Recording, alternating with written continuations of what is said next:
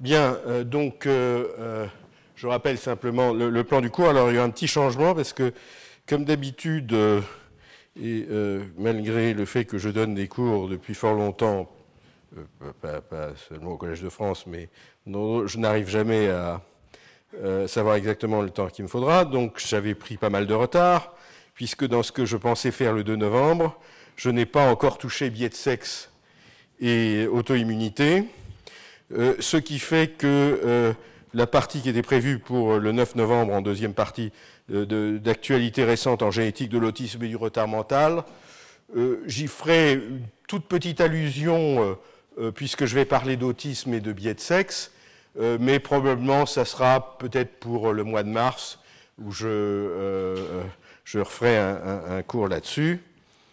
Euh, et donc, je vous rappelle, parce qu'on va réutiliser euh, euh, ce, modèle de souris tout à fait intéressant dans, aussi dans les aspects liés à l'auto-immunité. je vais parler d'un article relativement récent qui, utilise ce modèle. Donc, comme je vous l'avais dit, la détermination vers le sexe masculin commence est initié par un gène euh, qui est sur le chromosome Y et qui s'appelle euh, le, euh, le, gène SRY. Et quand le gène SRY est présent, il va orienter vers la différenciation sexuelle d'abord des gonades vers des gonades mâles. Ces gonades vont produire de la testostérone et donc vont produire le phénotype masculin. Donc c'est vraiment SRY qui est le commutateur s'il n'y a pas des séries grecques, on va vers un développement euh, euh, femelle. Euh, et on avait montré, par des études chez la souris et même d'ailleurs chez l'homme, que éventuellement le gène SRY n'avait absolument besoin d'être sur le chromosome Y. Il fallait qu'il soit là, mais s'il était autre part que sur le chromosome Y, il fonctionnait quand même. Et donc ce, modèle de souris, c'est des modèles où vous avez des souris qui non pas des séries grecques, qu'elles soient XX, souris femelle, et ça c'est normal qu'elles n'aient pas des séries grecques, ou euh, euh, qu'elles soient XY, mais où on a délété, euh, par manipulation génétique, le gène SRY. Donc il y, a un il y, a un seul chromosome X, il y a un chromosome Y, sauf un petit bout de ce chromosome qui contient le gène SRY. donc ça c'est des souris femelles. Et puis vous avez des souris mâles qui peuvent être soit avec deux X parce qu'elles euh, sont sur un fond où le gène SRY est présent sur des autosomes, donc elle a deux X, mais le SRY est là, donc il y a une différenciation mâle, ou euh, euh, une souris mâle X, XY avec SRY. Donc si vous voulez, c'est quelque chose qui permet de différencier entre l'effet du sexe phénotypique, et euh, l'effet des chromosomes. Et euh, donc, comme je vous avais euh, parlé de, ce papier, ça avait permis à, l'équipe de Richard Festenstein, qui sera d'ailleurs un des, conférenciers le, 23, de montrer qu'il y a un, certain nombre de gènes qui sont régulés par le fait d'avoir deux X ou un X et un Y, et pas indépendamment du fait d'être, euh, euh, euh, d'avoir un développement sexuel mâle ou femelle.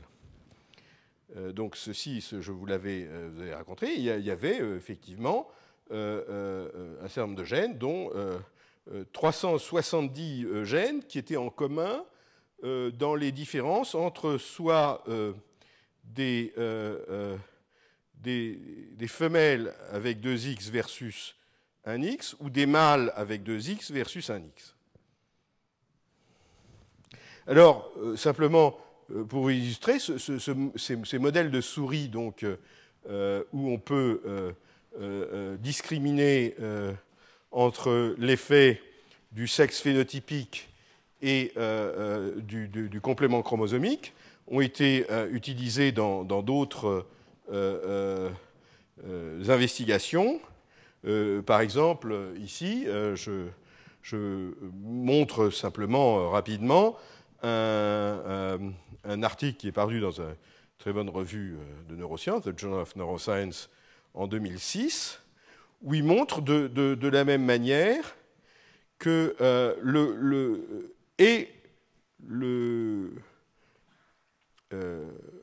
le type de chromosome sexuel et le sexe euh, euh, euh, gonadique influencent le comportement agressif et le comportement parental. Comme vous savez, évidemment, une maman souris doit absolument s'occuper de, ses enfants, alors que le père souris, comme c'est malheureusement encore trop souvent le cas dans les populations humaines, se sent moins concerné. Euh, et, euh, ou même pas du tout. Euh, et il montre dans, cet article, donc, qui utilise ce modèle où on peut séparer l'effet du sexe gonadique du sexe complément, il montre que certains des effets peuvent être attribués, ou en tout cas sont modulés par le nombre de chromosomes sexuels et pas seulement par le fait qu'on soit euh, euh, qu'on a des testicules versus ovaires. Et euh, dans, une revue également de, Richard Festenstein, il se pose donc la question quelles sont les explications moléculaires possibles à, ces effets de, régulation de l'expression génique par les, chromosomes sexuels, et donc par le fait qu'il y ait ou pas un chromosome Y ou qu'il y ait ou pas deux X versus un X. Et euh, je, reviendrai sur certains de, ces aspects. L'un, euh, c'est que peut-être sur le Y, euh, il n'y a pas que le, gène SRY avec pour fonction la détermination du, sexe masculin, ou on sait aussi, en tout cas chez l'homme, je sais pas, chez la souris je connais moins, mais chez l'homme, il y a euh, des, gènes sur le chromosome Y qui sont impliqués dans la spermatogénèse, euh, mais euh, qu'il pourrait y avoir peut-être des fonctions dans ces gènes du chromosome Y qui sont hors des, fonctions dans, dans, des cellules somatiques, par exemple dans le cerveau, je montrerai un exemple, et qui sont donc indépendantes de euh, l'effet sur euh, le sexe, de l'effet sur la détermination du sexe. Euh, l'autre, c'est quelque chose déjà dont j'avais parlé, c'est la possibilité qu'il y a peut-être une empreinte génétique sur le chromosome X paternel qui ferait qu'on n'exprime pas tout à fait de la même manière les gènes selon qu'on est un homme XY qui a reçu euh, euh, euh, uniquement un X de sa mère, ou selon qu'on est une femme qui a reçu à la fois un X du père et un X de la mère, bien qu'elle inactive, en principe au hasard, l'un ou l'autre. Mais il reste cette différence. D'autre part, et ça j'en avais déjà parlé aussi, le fait que ce mécanisme d'inactivation n'est pas complètement euh, fiable n'est peut-être pas le mot, parce qu'il y a peut-être un intérêt. En tout cas, il n'est pas complètement réalisé. Il y, a, je vous avais dit, chez l'homme notamment, plus que chez la souris. Chez l'homme, il y a environ 15% de gènes qui échappent partiellement ou même certains totalement à l'inactivation du chromosome X dans les cellules somatiques d'une femme. Donc cela veut dire que pour ces gènes, euh, l'expression euh, génétique chez la femme est différente euh, euh, de l'expression génétique chez l'homme, puisqu'elle euh, a un peu plus qu'un chromosome X actif pour, ces gènes qui échappent à l'inactivation. Et l'autre idée possible, c'est un effet, je dirais, épigénétique, que la présence même de deux chromosomes X à l'intérieur du noyau de la cellule pourrait modifier, si vous voulez, l'équilibre euh, euh, des facteurs transcriptionnels, des facteurs chromatiniens, et changer de manière évidemment subtile euh, l'expression génique. Et c'est. voilà. Donc. alors, juste pour rappeler aussi, pour, donc ça c'est effectivement ce, schéma qui vous montre qu'en principe, normalement, donc, quand on est XY, on a sur le Y ce gène SRY qu'on appelle aussi TDF pour Testis Differentiation Factor, c'est-à-dire c'est le facteur qui est nécessaire pour la différenciation de, gonades non différenciées vers le testicule. mais quand SRY agit, il a deux effets. C'est qu'il il fait différencier vers le testicule et notamment vers ces cellules de Leydig qui synthétisent la testostérone. Donc il va y avoir synthèse de testostérone qui est importante pour euh, la détermination des caractères sexuels euh, secondaires. Euh, d'autre part, vous avez un autre effet, c'est de faire synthétiser par les cellules de Sertoli une hormone peptidique qu'on appelle, elle a différents mots, en français on l'appelait, en tout cas dans le temps, l'hormone antimulérienne ou euh, Mullerian Regression Factor.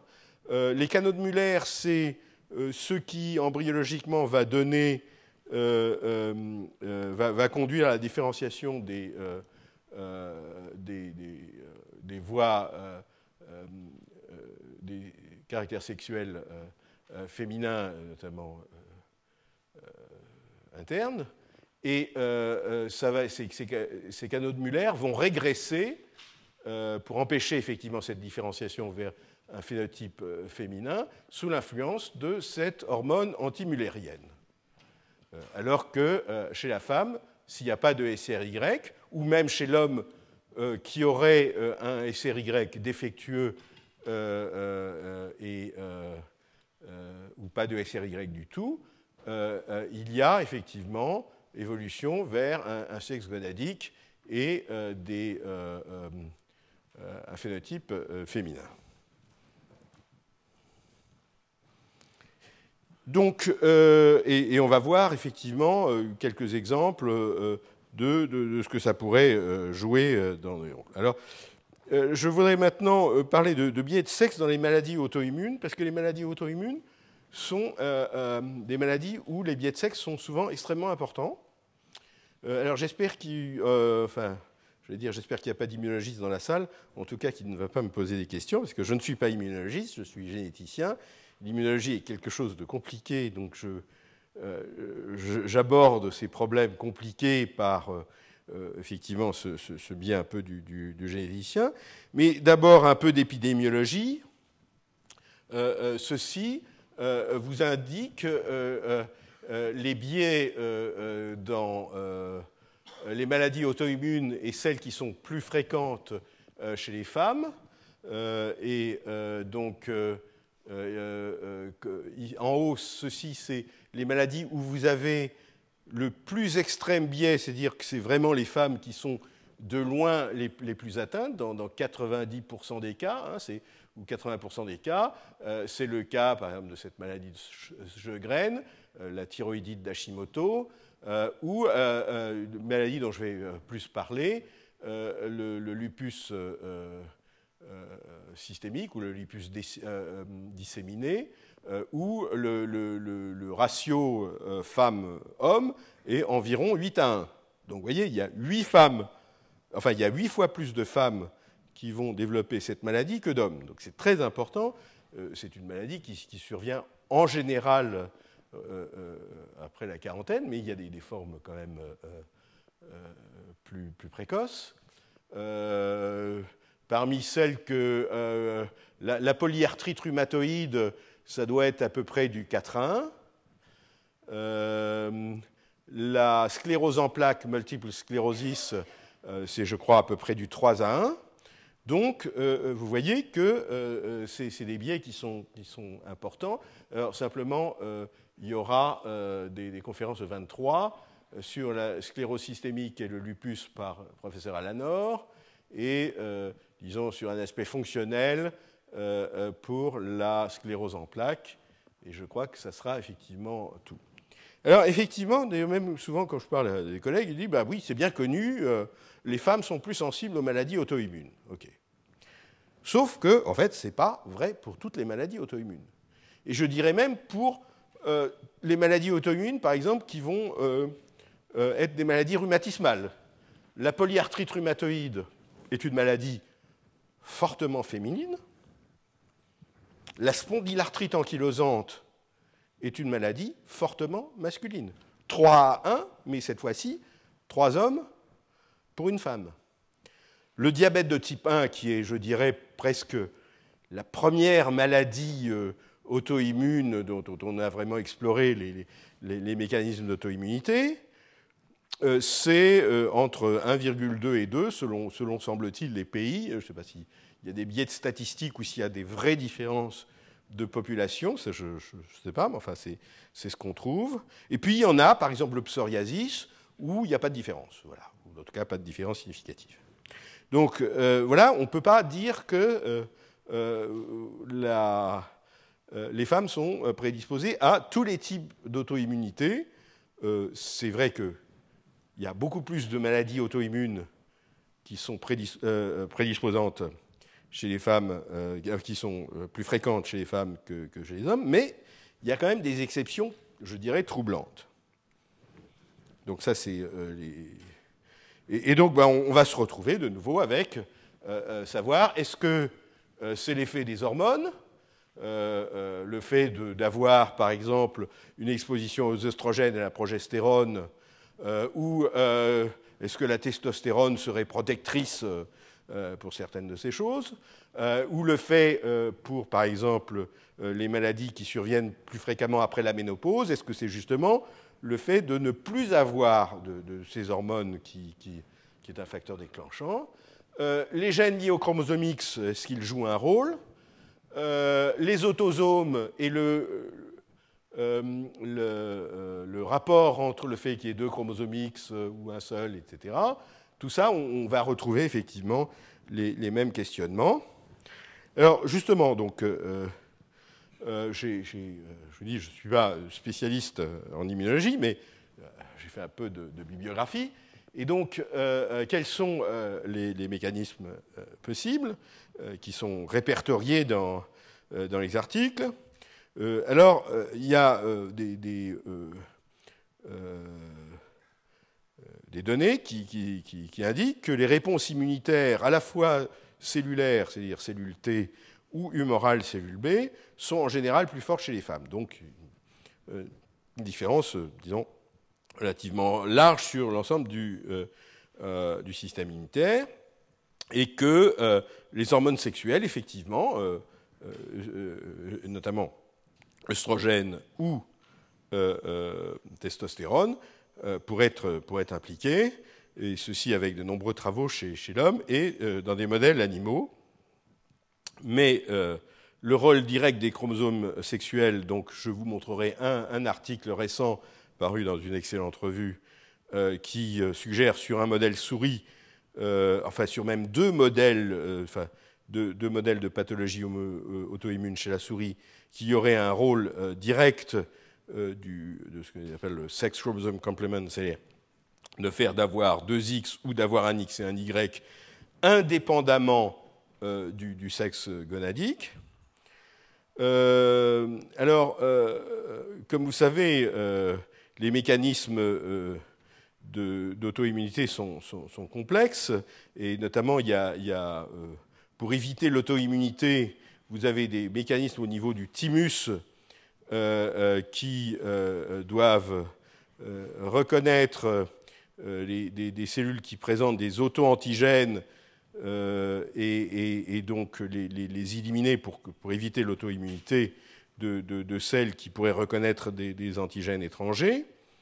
Et le fait que la femme soit mosaïque à cause de l'inactivation du X peut faire que euh, ce mosaïcisme cellulaire euh, euh, peut, je vous donnerai un début d'explication, pourrait être impliqué dans des mécanismes de, tolérance immunitaire au niveau, au niveau thymique, de faire que effectivement ce, mécanisme de, tolérance ne fonctionne dans certains cas liés à cette inactivation du X moins bien.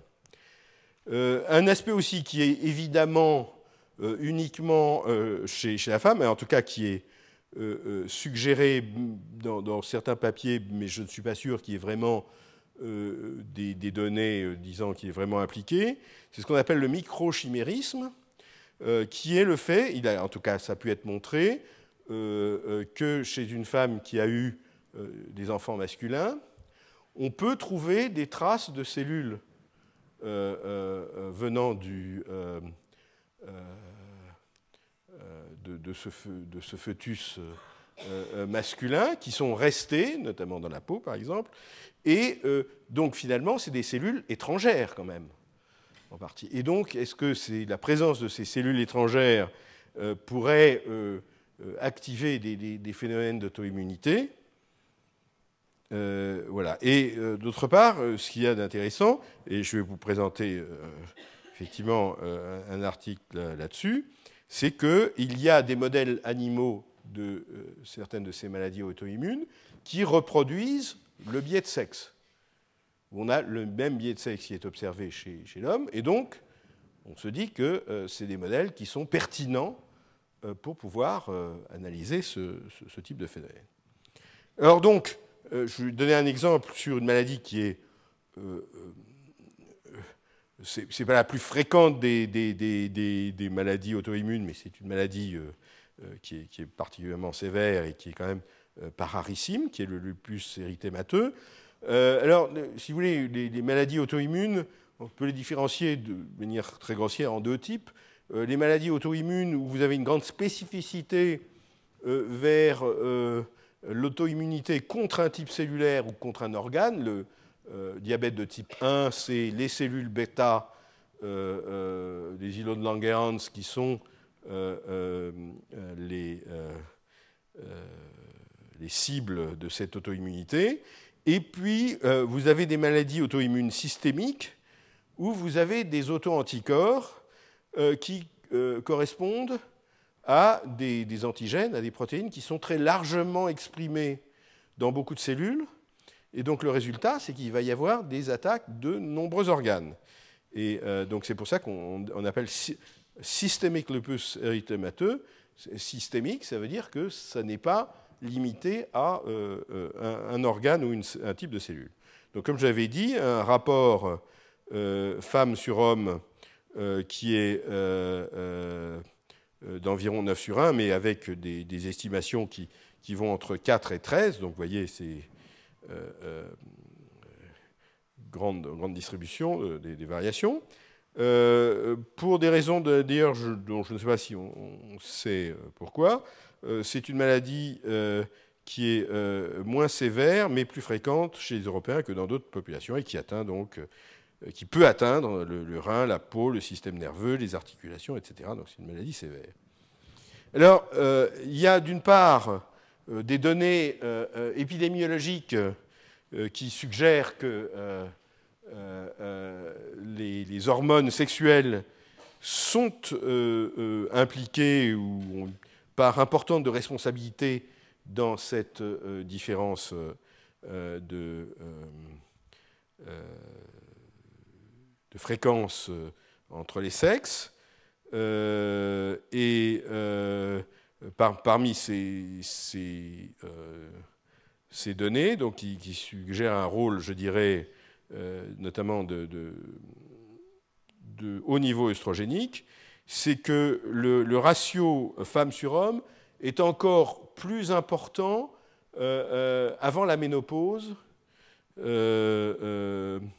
donc à l'époque où il y a une synthèse d'œstrogène particulièrement active.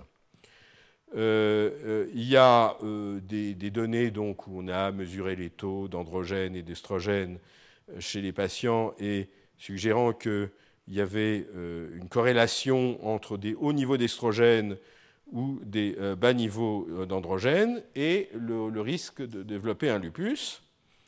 Et ensuite, il y a aussi des données épidémiologiques qui, qui indiquent qu'il y a plus de, lupus euh, chez les femmes euh, après la ménopause qui ont reçu euh, un traitement de estrogen replacement therapy, ça se dit thérapeutique œstrogénique substitutive, voilà. voilà. Alors, dans, cet article, ce ils ont un modèle, c'est un croisement entre deux types de, de, souris, et les, souris issues de ce croisement, entre des New Zealand Black et des New Zealand White, sont particulièrement sensibles au risque de développer une maladie de, type lupus. Et il a été montré sur, ce, croisement, donc, que justement euh, les androgènes avaient une capacité protectrice et les œstrogènes avaient une euh, euh, capacité à augmenter le, risque de, de, lupus. Donc des, arguments suggérant ou indiquant que dans ce modèle souris de lupus, on a effectivement ces effets œstrogènes et androgènes. Eh et d'autre part, euh, ce, qui rapporte, c'est qu'effectivement, on sait que euh, dans les cellules immunitaires, c'est-à-dire les, lymphocytes B, les euh, lymphocytes T, les cellules dendritiques, il a été montré que les récepteurs oestrogènes et androgènes sont présents, donc qui sont susceptibles de médier l'effet de ces hormones, et ont des effets sur l'expression génétique.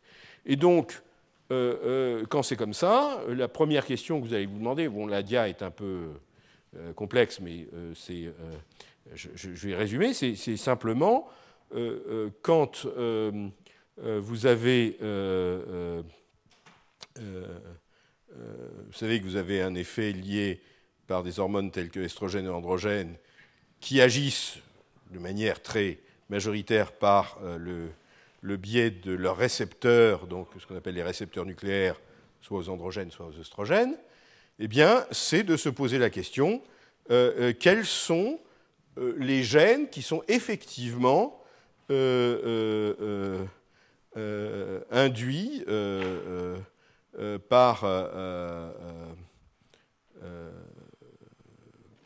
par ces, cette différence de, de sexe et qui sont candidats à être effectivement euh, euh, euh, régulés par les, hormones. Donc voilà, c'est un de ces papiers, c'est juste pour... pour je ne pense pas qu'il soit particulièrement peut-être important pour ce qu'on met, il est paru dans une, excellente revue, c'est simplement qu'il permet d'identifier toute une série de gènes dont certains, mais une minorité, seulement 10%, qui sont exprimés sur euh, euh, les chromosomes sexuels, euh, mais les autres qui sont exprimés de manière différentielle entre les, les souris mâles et les souris femelles, ou plutôt entre les souris, les splénocytes, c'est-à-dire des souris impliquées effectivement dans, la réponse immunitaire. Et il montre, au moins pour cinq de ces gènes, que effectivement ces gènes sont régulés soit par le stradiol, soit par la dihydrotestostérone, euh, et qui sont euh, exprimés euh, dans les cellules présentatrices d'antigènes. Donc, si vous voulez, la conclusion de, ce papier ou d'autres papiers de ce genre, c'est de pouvoir commencer à identifier des gènes qui sont différentiellement exprimés ici donc dans des cellules euh, euh, immunitaire entre l'homme et la femme, euh, de montrer que certains de ces gènes sont régulés de manière différentielle par la testostérone ou par le stradiol, et donc de faire de ces gènes des candidats pour les mécanismes expliquant les, biais de sexe dans, les maladies. Donc ça, c'est un papier. Et maintenant, je, reviens à un autre papier qui est paru dans le Journal of Experimental Medicine en, 2008, qui est un des grands journaux dans le domaine de la médecine expérimentale, et euh, qui reprend ce modèle euh, des souris euh, qu'a utilisé également Feistenstein, c'est-à-dire ces souris où on peut découpler le sexe gonadique du de la présence de deux chromosomes X ou d'un seul chromosome X et d'un chromosome Y. Et en plus, pour pouvoir être aussi indépendants de l'effet des hormones. ils ont pris ce modèle de souris et, j'espère qu'il n'y a pas trop de défenseurs des souris, mais ils ont castré ces souris pour que ça soit aussi indépendant, parce qu'ils vont avoir des souris mâles qui sont XX ou XY, des souris femelles qui sont XX ou XY, et pour être indépendant de l'effet des hormones, ils castrent euh, euh, ces souris, soit ovariectomie, soit gonadectomie, euh, pour être dans une situation où finalement on va se dire qu'à peu près la, la, seule différence entre les souris mâles, c'est le fait d'avoir deux X ou un X et un Y, ou pour les souris femelles, c'est d'avoir deux X ou un X et un Y. De cette manière, vous isolez, si vous voulez, à la fois euh, du sexe gonadique et des hormones sexuelles. Donc, euh, ils étudient deux modèles expérimentaux euh, de, de maladies auto-immunes. L'un, c'est ce qu'on appelle l'encéphalite expérimentale allergique, où en fait, en injectant à des souris, c'est quelque chose qui est bien connu, euh, des extraits de protéines, euh, des peptides extraits de protéines de la myéline. Vous induisez effectivement une maladie auto-immune démyélinisante qui est un modèle de euh, sclérose en plaques. Et ils ont une souche de souris, c'est important, on y reviendra, où effectivement, quand vous faites ce, cette, euh, ce, modèle 2AE, euh, donc d'encéphalite auto-immune, euh, eh bien, les femelles répondent plus fortement que les hommes, comme dans la sclérose multiple. Mais ce n'est pas vrai pour toutes les souches de souris. Donc là, ils vont travailler sur ces souris qu'on appelle SJL. Vous savez, chaque souche de souris a un, nom qui, un nom de famille, disons. Euh, et euh, ils vont utiliser donc ce, modèle. Et euh, juste, alors ça c'est pour cette encéphalite allergique. Alors on peut soit la regarder directement chez les souris chez qui on a injecté ces,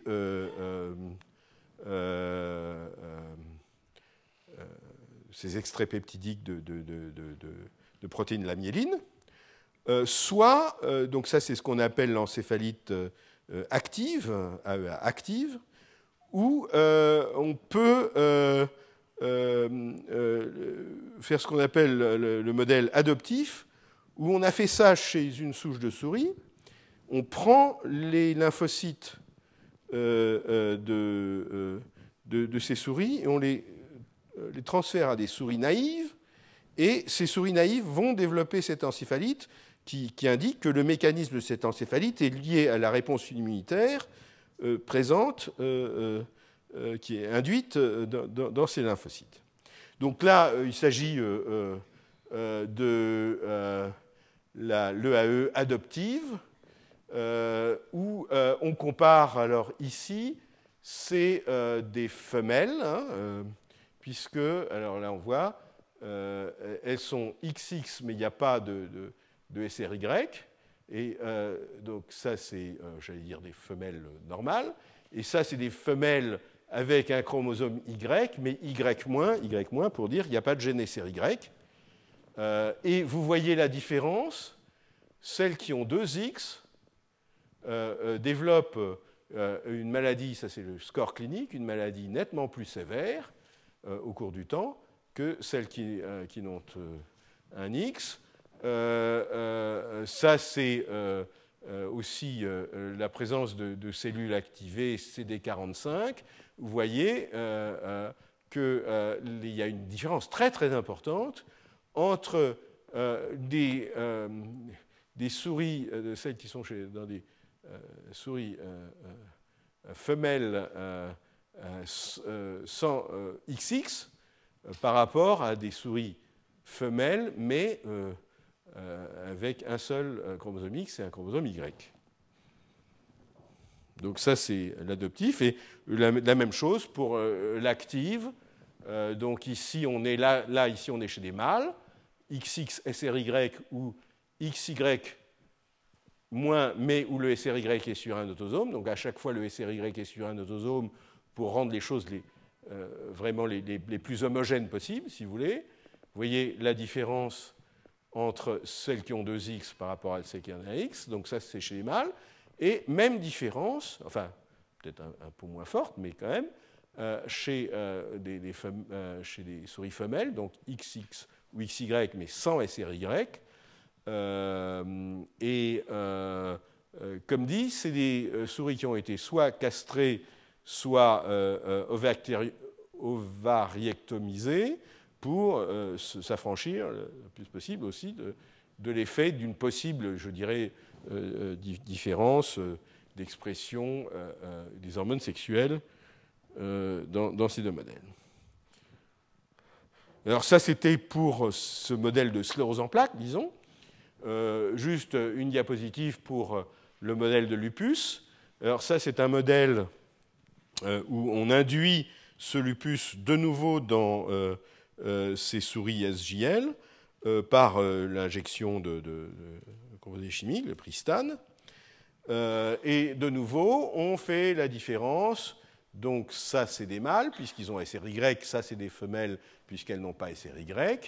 Et à chaque fois, vous voyez, euh, euh, là, c'est euh, le pourcent de survie. C'est une maladie qui est très sévère chez ces souris, donc elles vont décéder en raison de cette pathologie. Et donc ça, c'est la courbe de survie. Et vous voyez que les souris XX meurent beaucoup plus que les souris XY, que ce soit quand elles sont avec un phénotype mâle ou que ce soit quand elles sont avec un phénotype femelle. Donc c'est vraiment lié euh, au euh, complément euh, chromosomique, mais pas seulement, parce que ça, c'est sur le modèle SJL, où dans ces souris, effectivement, quand on injecte du pristane, on trouve cette différence de sexe de, liée à, dans ce modèle de lupus. Mais quand ils font la même expérience non, ça, je ne dois pas l'avoir. Ah, j'ai dû, dû louper.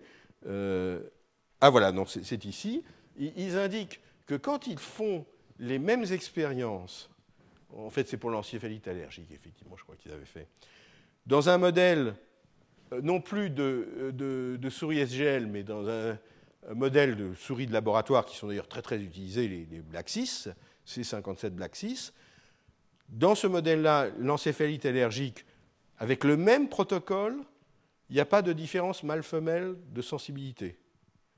Et donc, euh, quand ils refont leur, euh, manip euh, dans un modèle qui, déjà, de, manière simple, ne montre pas de différence de sexe, ils ne retrouvent pas cette différence de sexe.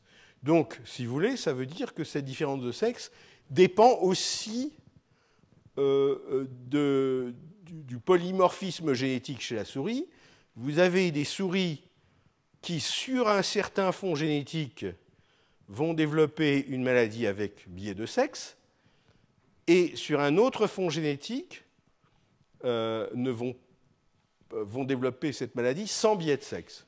Donc ça, vous montre qu'il y a une interaction effectivement entre le, fait euh, d'avoir deux chromosomes X ou un XY, mais selon le fond génétique aussi, il va s'exprimer plus ou moins. Donc ça, vous montre un peu la, complexité de, ces effets. Donc ça, c'est de la souris. Mais la souris et l'homme, ce n'est pas tout à fait la même chose. Alors comment est-ce qu'on peut savoir s'il y a un effet aussi du fait d'avoir deux chromosomes X ou un chromosome X euh, euh, sur le risque de lupus, par exemple? Eh bien, euh, il y a un, une maladie, ou en tout cas, peut-être pas tout à fait une maladie, mais une anomalie chromosomique qui est pas rarissime dans la population, qui est ce qu'on appelle le syndrome de Klinefelter. Le syndrome de Klinefelter, c'est dû, je dirais, comme la trisomie 21, à ce qu'on appelle une non-disjonction. et ça donne des, des, hommes, donc, qui ont deux chromosomes X et un chromosome Y. Hein, ils ont donc 47 chromosomes, XXY.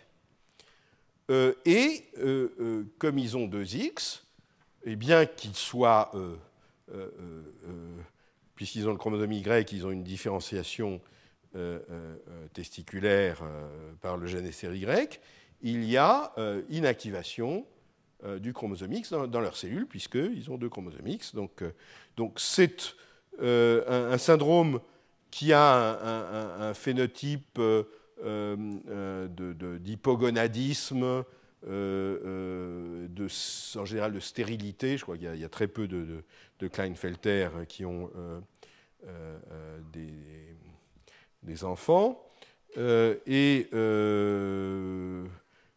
il y a aussi un phénotype comportemental et cognitif, mais qui est assez subtil, qui est euh, ce n'est pas, par exemple, un, retard mental. Hein, Alors, euh, euh, les, gens sont, dans des études épidémiologiques, posé la question, finalement, les Kleinfelter sont masculins, mais ils sont un peu hypogonadiques, donc ils ont quand même un peu moins de testostérone probablement que les... ils ont moins de testostérone, c'est connu que, les hommes. Et d'ailleurs, c'est un des, des traitements euh, que l'on peut faire aux, euh, gens avec du Tenfelter, c'est de leur faire des, injections de testostérone. Euh, mais ils sont posés la question est-ce que la fréquence du lupus chez Kleinfelter, c'est celle des hommes ou celle des femmes? Et alors, c'est un peu évidemment difficile parce que, quand même, Kleinfelter, ça court pas les rues. Le lupus n'est pas une maladie euh, très fréquentes, euh, mais euh, si vous voulez, ce qui sont observés, c'est que alors que la fréquence de, du syndrome de Klinefelter est de 17 pour 10 000, donc 1,7 pour 1000 chez les, chez les garçons, ils ont pris une cohorte de 213 hommes avec un lupus, donc, comme je dis, c'est assez rare, hein, le, lupus chez les hommes. Et ils ont trouvé 1 sur 42 qui avait un syndrome de Klinefelter.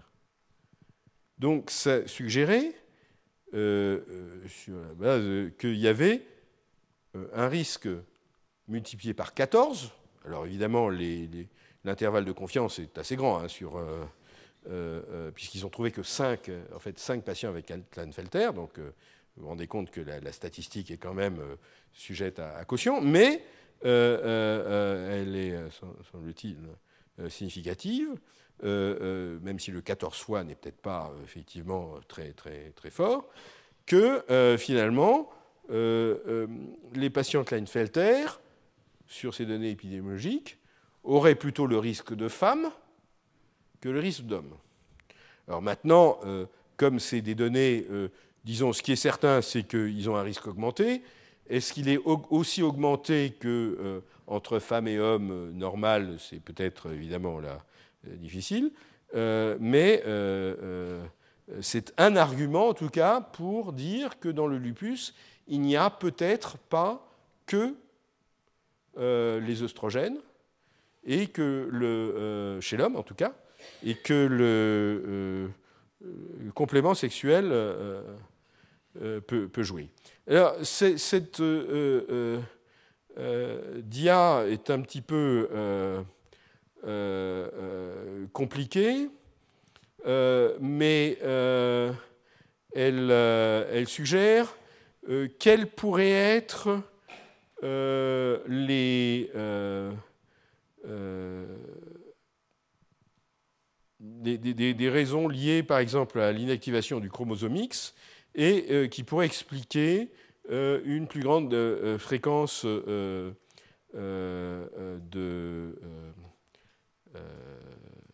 maladies auto-immunes. Donc, je vous avais dit, la femme est mosaïque. Donc, elle va exprimer sur ces thymocytes qui sont impliqués dans les mécanismes de tolérisation au niveau du, du thymus. Elles, elles vont, vous avez certains thymocytes qui vont exprimer des antigènes provenant pour des gènes codés sur le chromosome X, soit du X paternel, soit du X maternel. Et si par hasard il y a des différences, comme il y a des polymorphismes dans les gènes, que la copie paternelle n'est pas exactement la même que la copie maternelle, il peut y avoir des épitopes, des, motifs antigéniques qui sont présents sur l'un et sur l'autre. Euh, et je vous avais dit que, en principe, l'inactivation est au hasard, et donc il doit y avoir des thymocytes qui euh, euh, expriment l'X paternel, des thymocytes qui expriment l'X maternel. Mais je vous avais dit qu'il y a quand même les, les biais d'inactivation sont, y compris chez les femmes normales, sont assez fréquents.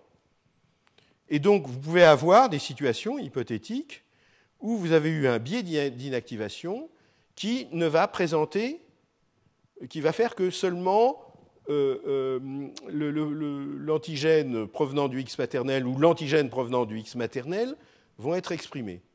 Et ça de manière d'autant plus si par hasard il y a des phénomènes d'empreinte parentale qui favorisent l'expression plutôt du X paternel ou du X maternel. Et donc, euh, si vous avez un tel biais, vous avez peut-être euh, euh, lors de cette période de tolérisation, pas exprimé par exemple euh, l'antigène qui est sur, codé par l'X paternel, et donc il n'y aura pas eu d'élétion des cellules autoréactives, et vous pourrez avoir une auto-immunité sur ces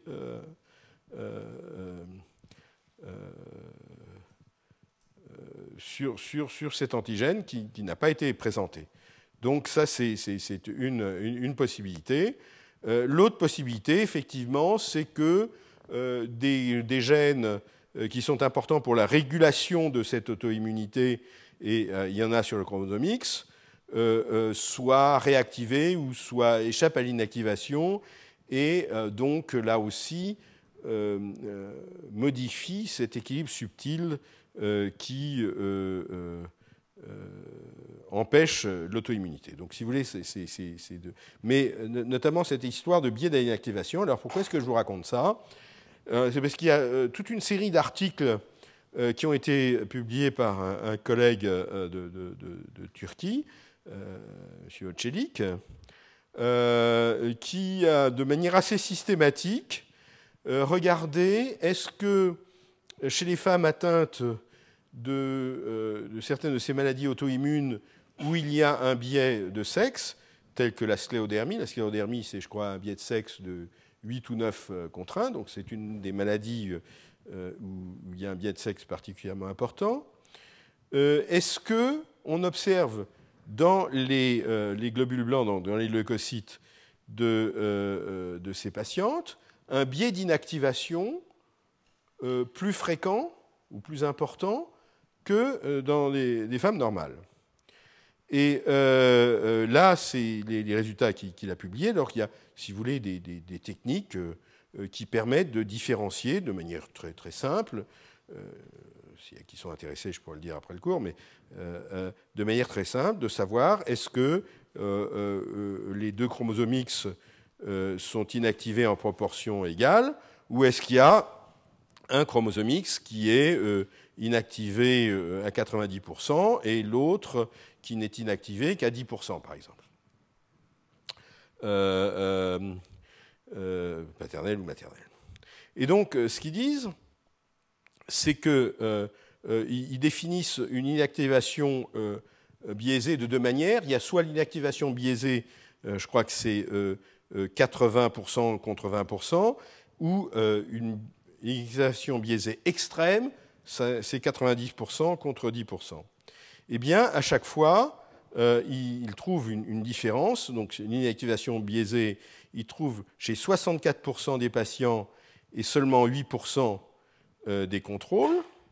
Et euh, le, extreme skewing, c'est donc l'inactivation extrême, elle est présente chez 49% des patients et euh, seulement 2,4% des contrôles, et donc à chaque fois avec des valeurs de, P extrêmement significatives, puisque c'est euh, euh, P 10-4, donc c'est, je dirais grossièrement, une chance sur 10 000 d'observer ça par hasard. par contre, je vous avais parlé de cette hypothèse de, microchimérisme. Ils ont aussi recherché comment est-ce qu'on recherche le, microchimérisme chez les femmes qui ont eu des garçons. On regarde, est-ce qu'on trouve des cellules, enfin, est-ce qu'on trouve des traces de chromosomes Y? S'il y a des traces de chromosomes Y, par exemple dans la peau ou dans etc., c'est qu'il y a quelques cellules euh, provenant des, de, ce fœtus mâle qui, sont restés. Et là, en fait, ils ne trouvent pas de différence, donc euh, ils disent le microchimérisme est, est, exclu. Et donc, ils en concluent euh, dans, ce papier qu'il y a l'inactivation un biais d'inactivation pourrait, pourrait, jouer un rôle dans le scléroderma. Et euh, le, même groupe euh, a, montré euh, la même chose pour la thyroïdite d'Hashimoto, donc celle où il y a un rapport de 10 à 1, c'était celle qui était sur le, sur le haut de ma liste des, des, biais. il montre aussi un, biais sur un plus petit groupe de patients pour euh, la polyarthrite rhumatoïde. Euh, il montre la même chose pour euh, l'arthrite juvénile. donc vous avez à chaque fois les, les résultats. par contre, ils ont quand même quelques. on pourrait se dire, mais ils trouvent toujours, ils ont quelques résultats négatifs dans d'autres maladies. Alors, moi, je, en science, il faut toujours être un peu sceptique. Et donc, moi, ce qui me pas gêné, mais je me demandais, d'accord, ce groupe euh, qui a l'air sérieux qui publie dans, des bons journaux euh, décrit ça, mais est-ce que ça a été euh, confirmé? Et effectivement, il n'y a, pas beaucoup. Alors, ça, c'est, je veux dire, une difficulté de la science actuelle, c'est que, à moins que vous ayez des raisons d'aller plus loin dans un euh, domaine et que pour cela vous avez besoin de vérifier d'abord que ce qui a été publié est vrai, euh, euh, ben souvent, ça va être difficile d'obtenir des financements si vous dites, voilà, je veux simplement vérifier que ce qui a été publié par monsieur machin est vrai. Personne ne va vous financer pour ça, parce que ce n'est pas, pas innovant, c'est pas... mais donc, est trouvé d'une très bonne université, l'université de Nimeg, euh, un, article très, récent euh, de, euh, qui est de nouveau sur la sclérose systémique et qui montre effectivement, alors là, aussi avec un P de, 10-3, qui a une plus grande fréquence de, de, biais d'inactivation chez les patients avec sclérose systémique, donc, que euh, chez les euh, contrôles. Euh, alors ils ont essayé de voir après, est-ce que, vous savez qu'on peut séparer différents types de cellules immunitaires en fonction des antigènes de surface qu'elles expriment. Ils ont essayé de savoir est-ce qu'il y avait une différence qui était est-ce que c'était spécifique pour un certain type cellulaire et pas d'autre? Ils n'ont pas trouvé de différence en fonction du type cellulaire. et par contre, euh, ce qu'ils ont pu euh, montrer, c'est qu'ils euh, pouvaient en tout cas voir chez les, patients qui avaient une, un biais d'inactivation très forte, ils trouvaient plus de cellules qui avaient une anomalie, ou en tout cas une baisse d'expression d'un gène régulateur, un gène euh, régulateur transcriptionnel important qui s'appelle FOXP3. Donc euh, voilà, euh, ce qu'il disait, c'est que effectivement, le, biais d'inactivation, donc d'une part, chose importante, il confirme, si vous voulez, les, données de, de le fait qu'il existe effectivement plus fréquemment un biais d'inactivation dans cette maladie que dans la population contrôle, et il commence à indiquer, disons, des mécanismes euh, moléculaire possible. Donc ça, euh, c'était un exemple expérimental. Alors maintenant, euh, comme vous le savez, en tout cas, c'est des choses que j'avais fait dans, les cours il y a, je crois, il y a, deux ans. il y a à l'heure actuelle une stratégie extrêmement puissante et qui est utilisée, de, je dirais, pour, toutes les pathologies, pour essayer d'identifier des variants génétiques qui prédisposent au risque de telle ou telle maladie, et toutes les maladies sont passées à la moulinette, ou même des choses qui ne sont pas des maladies, la, taille, le tour de taille, tout ça, c'est passé à la moulinette de ces études en Genome Wide Association Study, qui, a pour but d'essayer de, trouver donc des, polymorphismes, des variants présents dans la population et qui pourraient prédisposer ou moduler euh, le risque à telle ou telle maladie, ou par exemple euh, euh, jouer un rôle dans le fait que des personnes sont grandes et d'autres petites, etc. Et ce qui m'étonnait un peu par rapport à la question que je me posais, c'est que pratiquement jamais ils ne font y compris dans des maladies où il y a des biais de sexe, ils ne font d'analyse euh, en fonction du, sexe des, euh, patients. Euh, pour voir est-ce qu'il y a des biais de sexe qui sont liés ou qui font ressortir certains polymorphismes prédisposants pour être actifs uniquement chez la femme ou uniquement chez l'homme et, avec un biais de sexe. Alors, euh, je, n'ai trouvé qu'un article très, très récent. Je, pense d'ailleurs, eux-mêmes disent que c'est la première fois qu'on fait ce type d'études.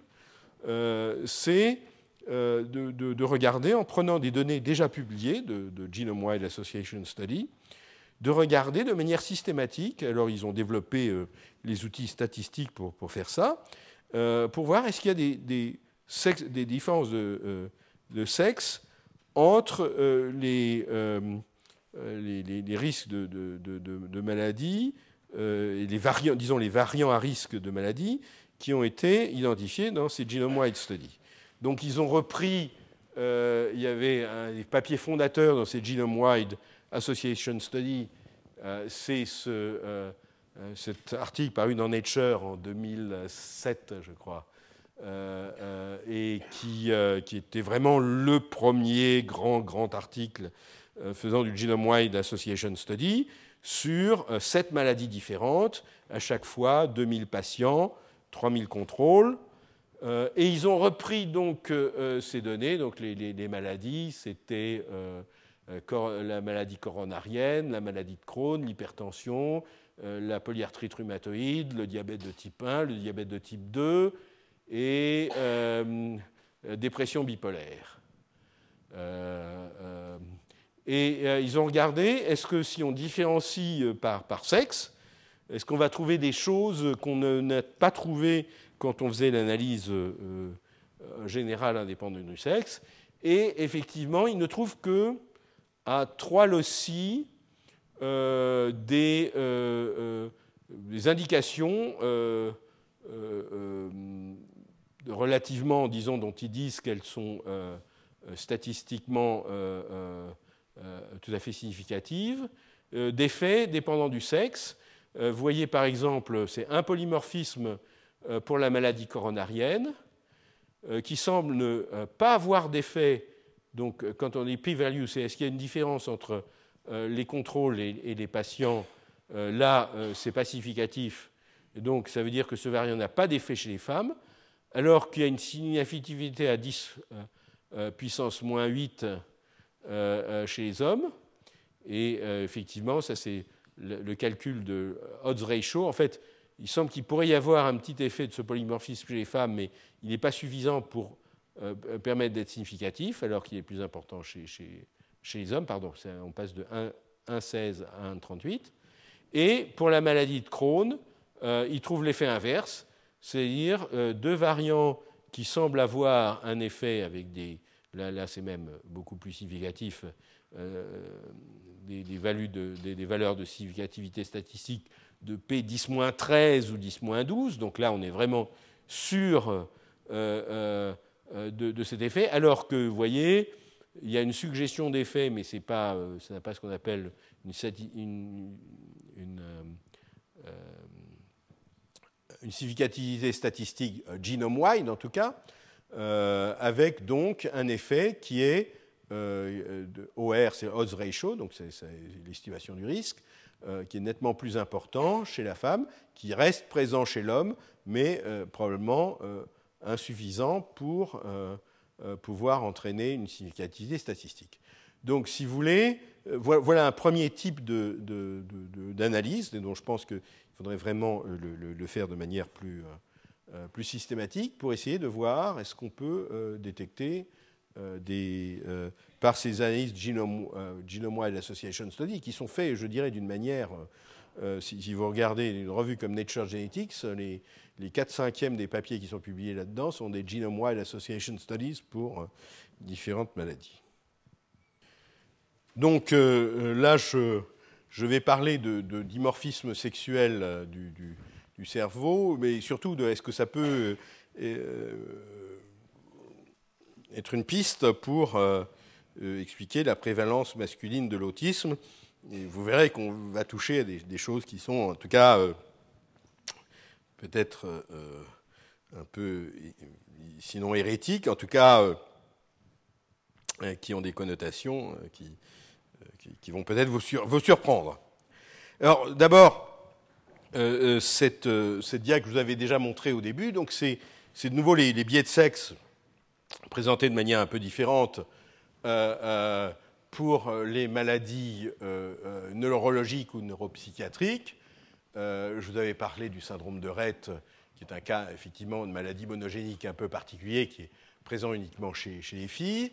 mais je vous avais dit que l'autisme, notamment, et qui était quelque chose où le biais de sexe était particulièrement important, 4 euh, à 1.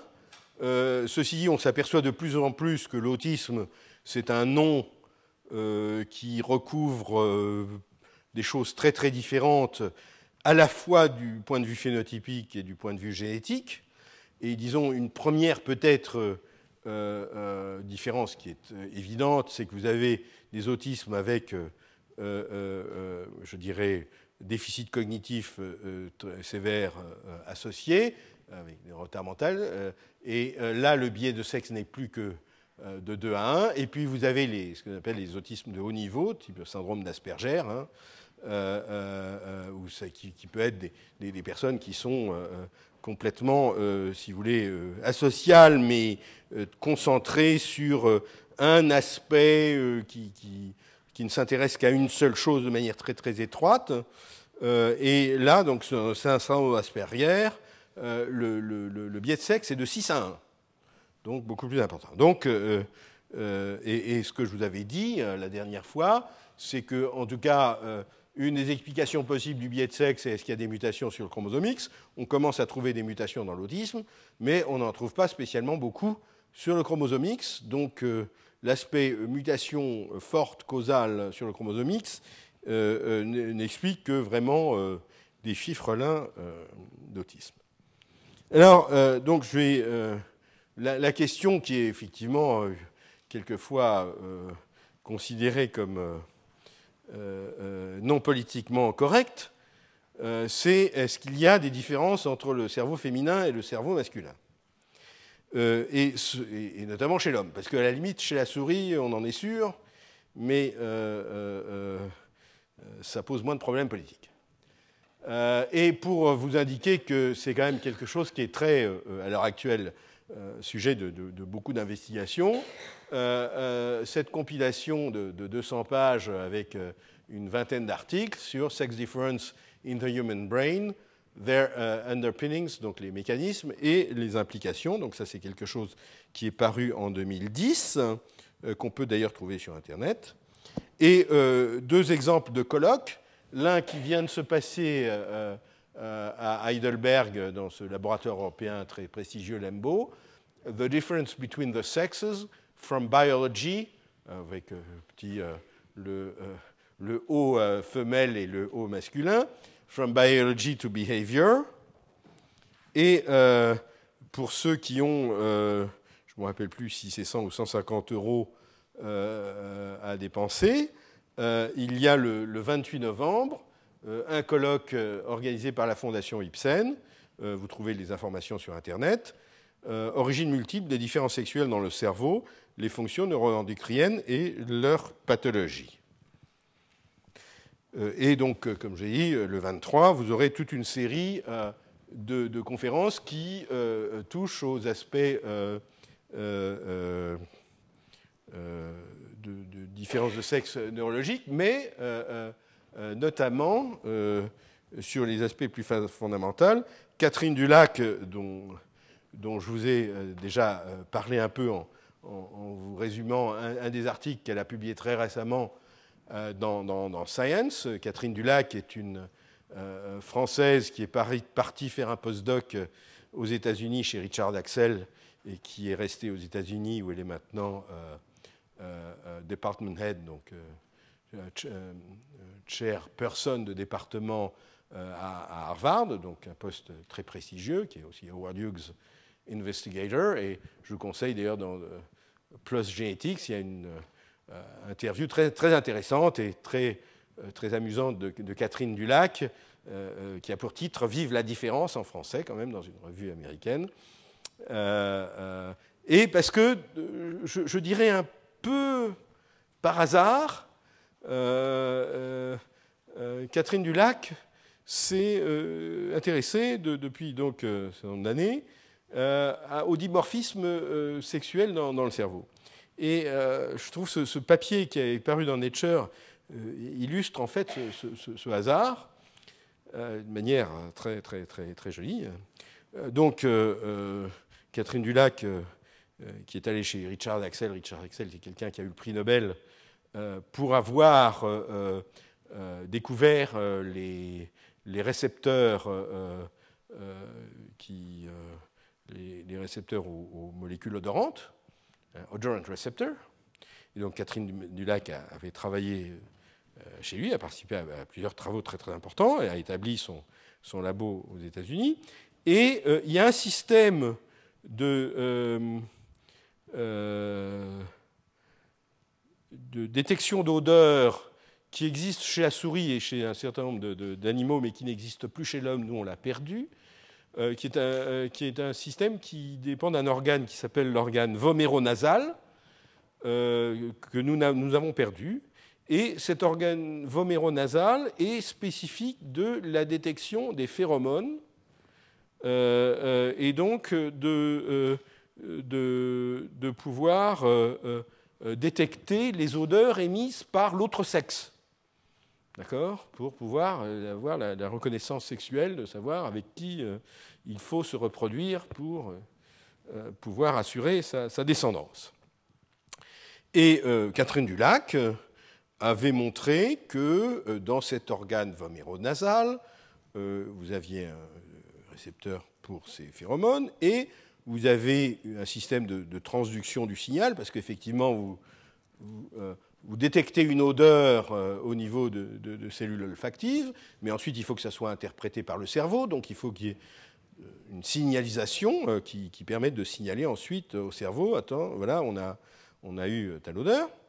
Et elle avait trouvé qu'il y avait un gène qui s'appelait TRPC2, qui était exprimé spécifiquement dans cet organe voméronasal, et dont elle avait toute raison de penser qu'il était important pour la signalisation euh, euh, de la détection des, phéromones par les récepteurs aux phéromones.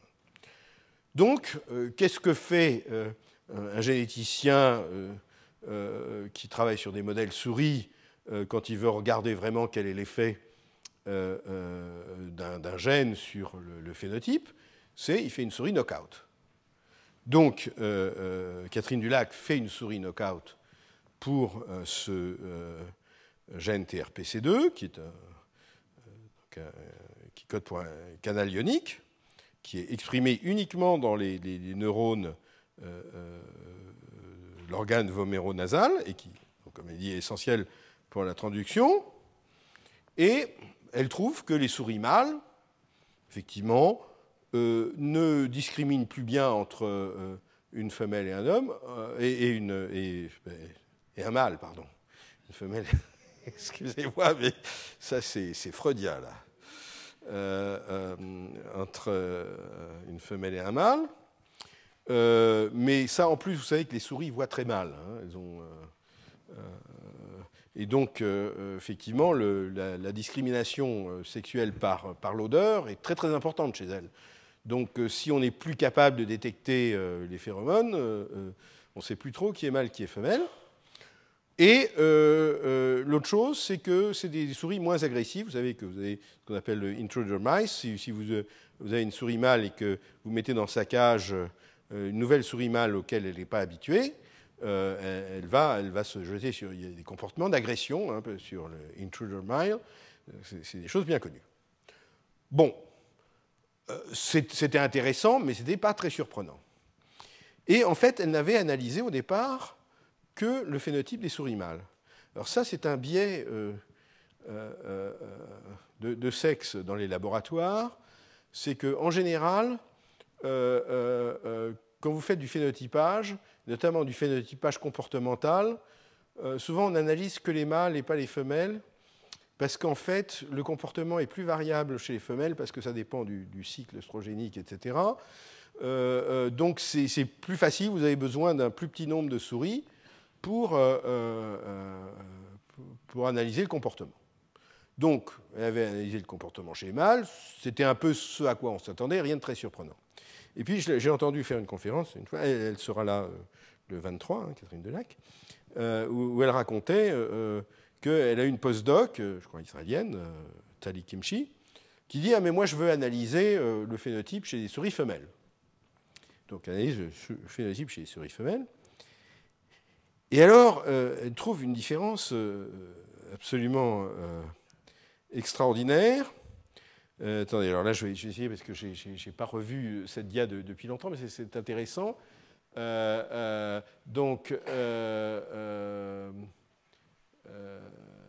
voilà, donc ça c'est quand chez des souris femelles, selon qu'elles, sont, qu'elles, ont ce gène normal, qu'elles sont hétérozygotes ou euh, euh, qu'elles sont homozygotes euh, pour l'inactivation de ce gène, et des souris mâles selon qu'elles sont hétérozygotes ou qu'elles sont complètement délétées pour le. voilà. Et donc, ça, c'est le fait. Voilà, si vous présentez à une souris femelle ou mâle une, euh, une, souris soit femelle, soit mâle, quelle est la réponse, notamment animal mounting, c'est-à-dire est-ce que la, la, souris qui est présente dans la cage va essayer d'agresser sexuellement la souris intruder. Et ce qui est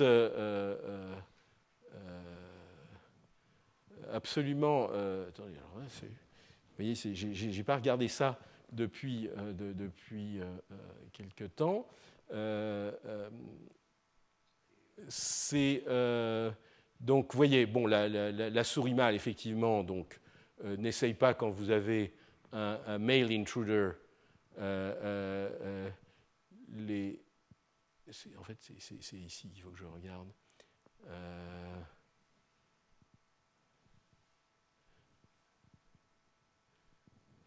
C'est rouge, rose. Voilà, oui, non, en fait, en, fait c'est ça. C'est que en fait, les, souris femelles qui sont inactivées, euh, euh, euh, voilà, c'est ça.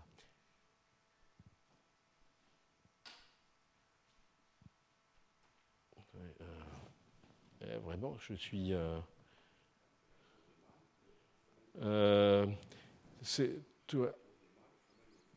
ah non, c'est la réponse au aux femelles et aux mâles. Voilà, voilà. C'est ça. Ce n'est pas les femelles, c'est des réponses. Et, en fait, ce que, vous allez observer, c'est que les souris, voilà, c'est ça. C'est les souris femelles inactivées euh, qui ne répondent euh, quand on leur euh, présente un mâle, elles n'essayent pas de lui sauter dessus parce que, hein, je veux dire, c'est les, les, mâles qui sautent sur les femelles, ce n'est pas les femelles qui sautent sur les mâles. Quand vous inactivez le gène TRPC2, tout d'un coup, vous avez des souris femelles en furie qui sautent sur les mâles. Et alors, elle, a des vidéos absolument extraordinaires où vous voyez ces souris femelles qui courent après le mâle, qui essayent de leur monter par-dessus, qui essayent de, d'avoir un rapport sexuel, si vous voulez, qui est évidemment impossible avec, ce mâle. Et donc, vous transformez des femelles en souris qui ont un comportement sexuel mâle. Voilà, donc c'est absolument extraordinaire. Euh, euh, et donc, c'est pas, si vous voulez, dans, l'autre sens, quand les souris mâles, bon, euh, au principe, elles sont censées effectivement essayer de, de, des souris femelles, mais si elles ne reconnaissent pas, parce qu'elles ne sentent pas les phéromones que c'est des souris femelles, elles sont moins actives, ça c'est pas trop. Mais là, en fait, vous transformez le comportement de souris femelles, le comportement sexuel de souris femelles, en comportement sexuel de, souris mâles, c'est-à-dire qu'elles poursuivent. Alors, il y a, une, dia, vous, vous mettez une, souris mâle dans la cage et vous avez ces femelles qui commencent à, poursuivre ce mâle. Et comme disait Catherine Dulac, c'est un peu le fantasme des, des, étudiants euh, masculins à Harvard, n'est-ce pas, d'être poursuivis par euh, trois femelles en furie. Enfin bon. Et donc, voilà, c'est la, réponse, c'est que euh, donc ces, femelles mutantes euh, montrent des, euh, aspects. il y a plusieurs, toute une série de tests comportementaux hein, qui montrent que ces souris femelles inactivées pour ce gène ont un comportement sexuel et de courtship euh, euh, le mounting, solicitation, anogenital olfactory investigation, emission of complex ultrasonic vocalization, euh, qui sont celles normalement observées chez, chez mâles. Et d'autre part, elles montrent que ce phénotype est équivalent si on fait l'ablation chirurgicale de, cet organe voméronasal. Donc, si vous voulez, l'ablation chirurgicale a le même effet que euh, l'ablation du, gène, parce que vous pourriez toujours penser peut-être que ce gène est actif dans un autre organe, dans le cerveau, etc., euh, pas uniquement dans l'organe voméronasal. Donc elle montre qu'en fait, c'est vraiment bien quelque chose qui dépend de l'organe voméronasal.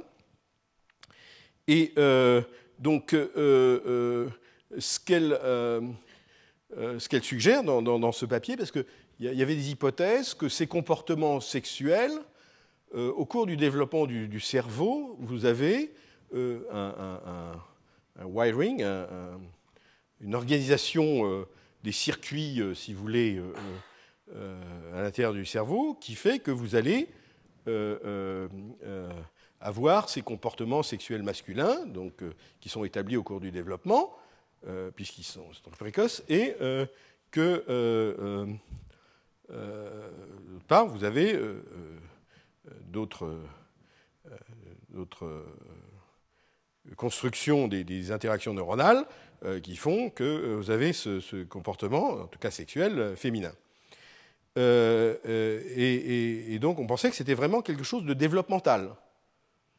Et là, ce qu'elle montre, puisqu'il suffit d'avoir un gène qui est inactivé, euh, qui est un gène impliqué dans une voie de signalisation pour qu'on euh, retombe sur l'autre comportement, euh, qu'en fait, les deux possibilités existent même après le développement du cerveau, et simplement, il y a notamment l'organe voméronasal agit comme commutateur pour dire est-ce qu'on va aller vers le comportement sexuel féminin ou vers le comportement euh, sexuel masculin, euh, mais que ce n'est pas euh, complètement inscrit, si vous voulez, dans le cerveau d'une manière où si on a l'un, on n'a pas l'autre. Donc, si vous voulez, c'est un travail tout à fait. Alors maintenant, est-ce que, donc, qu'est-ce qui peut établir la différence subtil évidemment, mais entre le cerveau masculin et le cerveau féminin. Alors, il y a beaucoup de choses qui sont faites donc dans des modèles souris ou des modèles de rats. C'est évidemment beaucoup plus difficile de, faire ça chez l'homme, euh, mais euh, euh, comme ce qui nous intéresse, en tout cas, c'est une chaire de génétique humaine, donc essayer d'expliquer des choses qui se passent chez l'homme, c'est comment est-ce qu'on peut aborder le rôle éventuel des androgènes au cours du développement du cerveau masculin. Et d'abord, on pourrait se dire, c'est oui, les androgènes, c'est produit à partir de la puberté, à partir de 13 ans, 12-13 ans. Euh, or, par exemple, l'autisme, si on parle de l'autisme, euh, c'est présent euh, dès que, je veux dire, que les gosses commencent à, interagir socialement, à parler, etc., on s'aperçoit qu'un enfant est autiste. Donc on pourrait se dire, mais c'est bien avant qu'il y ait des androgènes. Or, il y a des androgènes avant et de manière spécifique. Pourquoi? Parce qu'il se trouve qu'à deux périodes, donc ça c'est des données qui sont bien, bien, bien connues si vous voulez, mais dont euh, euh, euh, à deux périodes au cours du développement du cerveau, le cerveau masculin, et beaucoup moins le cerveau féminin, est exposé aux androgènes. pourquoi? Parce que le testicule du fœtus ou le testicule du nouveau-né produit des androgènes pendant une fenêtre très spécifique du développement. Au cours du deuxième trimestre de grossesse, donc ça c'est euh, les, taux de, testostérone euh, euh, produites dans, le, plasma, et donc ça c'est, puisque gestation c'est dans le plasma maternel, vous voyez qu'il y a un pic d'androgène qui est dû à l'activation du testicule fœtal, des, cellules de, de, Leydig fœtal, c'est réprimé et les, hormones peptidiques qui, euh, euh, qui sont impliquées dans, euh, à, la, naissance vont faire un deuxième pic de, synthèse d'androgènes par le testicule néonatal pendant les, disons, je crois, les deux premiers mois après la naissance. Donc, ça veut dire qu'à des périodes qui sont clés pour le développement du cerveau. Le cerveau masculin et beaucoup moins le cerveau féminin. Il y a un peu d'androgène chez la femme parce que la, euh, la surrénale produit un peu d'androgène. Donc, si vous voulez, ce n'est pas du, tout ou rien, mais c'est quand même en général des, euh, des taux nettement plus faibles euh, chez la femme, ou quand il y a un, fœtus féminin. et donc, après, après il n'y a plus rien jusqu'à l'âge de 12-13 ans. Et après, vous avez effectivement le, donc évidemment, on connaît le, rôle des testostérones à la puberté euh, sur les comportements, mais euh, là, on a quelque chose qui, est, qui agit au cours du, développement précoce. Alors, euh, ceci est, aussi observé donc chez, le rat, donc il y a des modèles de rats, et vous voyez la différence entre euh, euh, euh, donc, la testostérone chez, l'humain, donc pendant le deuxième trimestre de grossesse, après la naissance, la puberté, alors que les œstrogènes, si vous voulez, en fait, ne sont vraiment synthétisés qu'après la puberté, et en plus avec évidemment le, cycle œstrogénique, et on a des choses similaires chez, le rat, par exemple.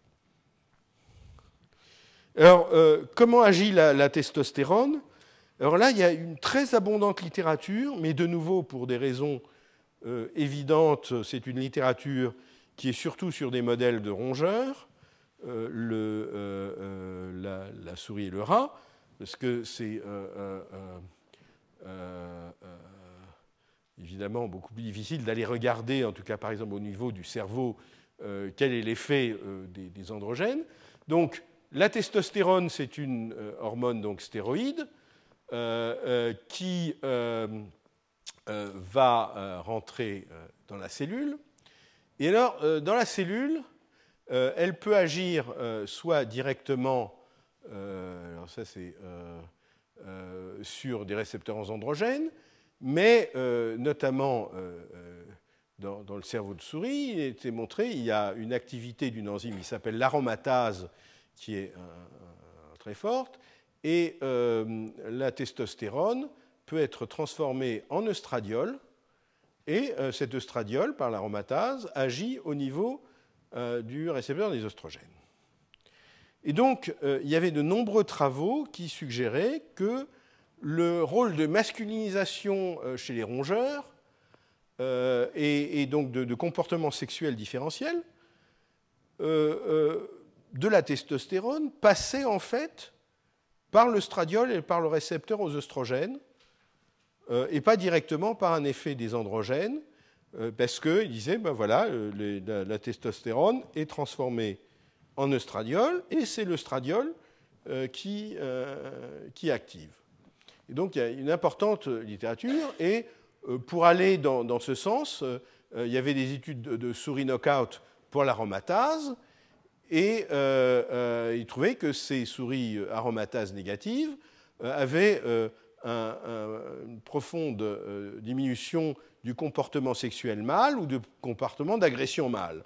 Donc, disons, suggérant que, en fait, euh, euh, euh, une bonne partie de l'effet de la testostérone, et donc c'est des études chez la rongeur, passe, passerait en fait via l'aromatase par le récepteur des oestrogènes. en est-il de, la même manière? Ah oui, et donc il y avait d'autre part des, expériences qui montraient, par exemple, que vous avez des effets de la testostérone aussi, quand même, directs peut-être, mais dans des systèmes de, culture cellulaire, par exemple, sur euh, la différenciation de, neurones, euh, où sembliez avoir des effets directs de la testostérone. Mais il y avait un, problème, est-ce que c'était vrai chez l'homme? Et là, on va passer, je pense, euh, on va, il y avait un problème chez l'homme, mais je vais y revenir. Euh, je vous avais parlé euh, du fait qu'il y a une maladie qui est, enfin une maladie, une anomalie génétique, disons, liée au chromosome X, qui est le déficit en récepteur d'androgène.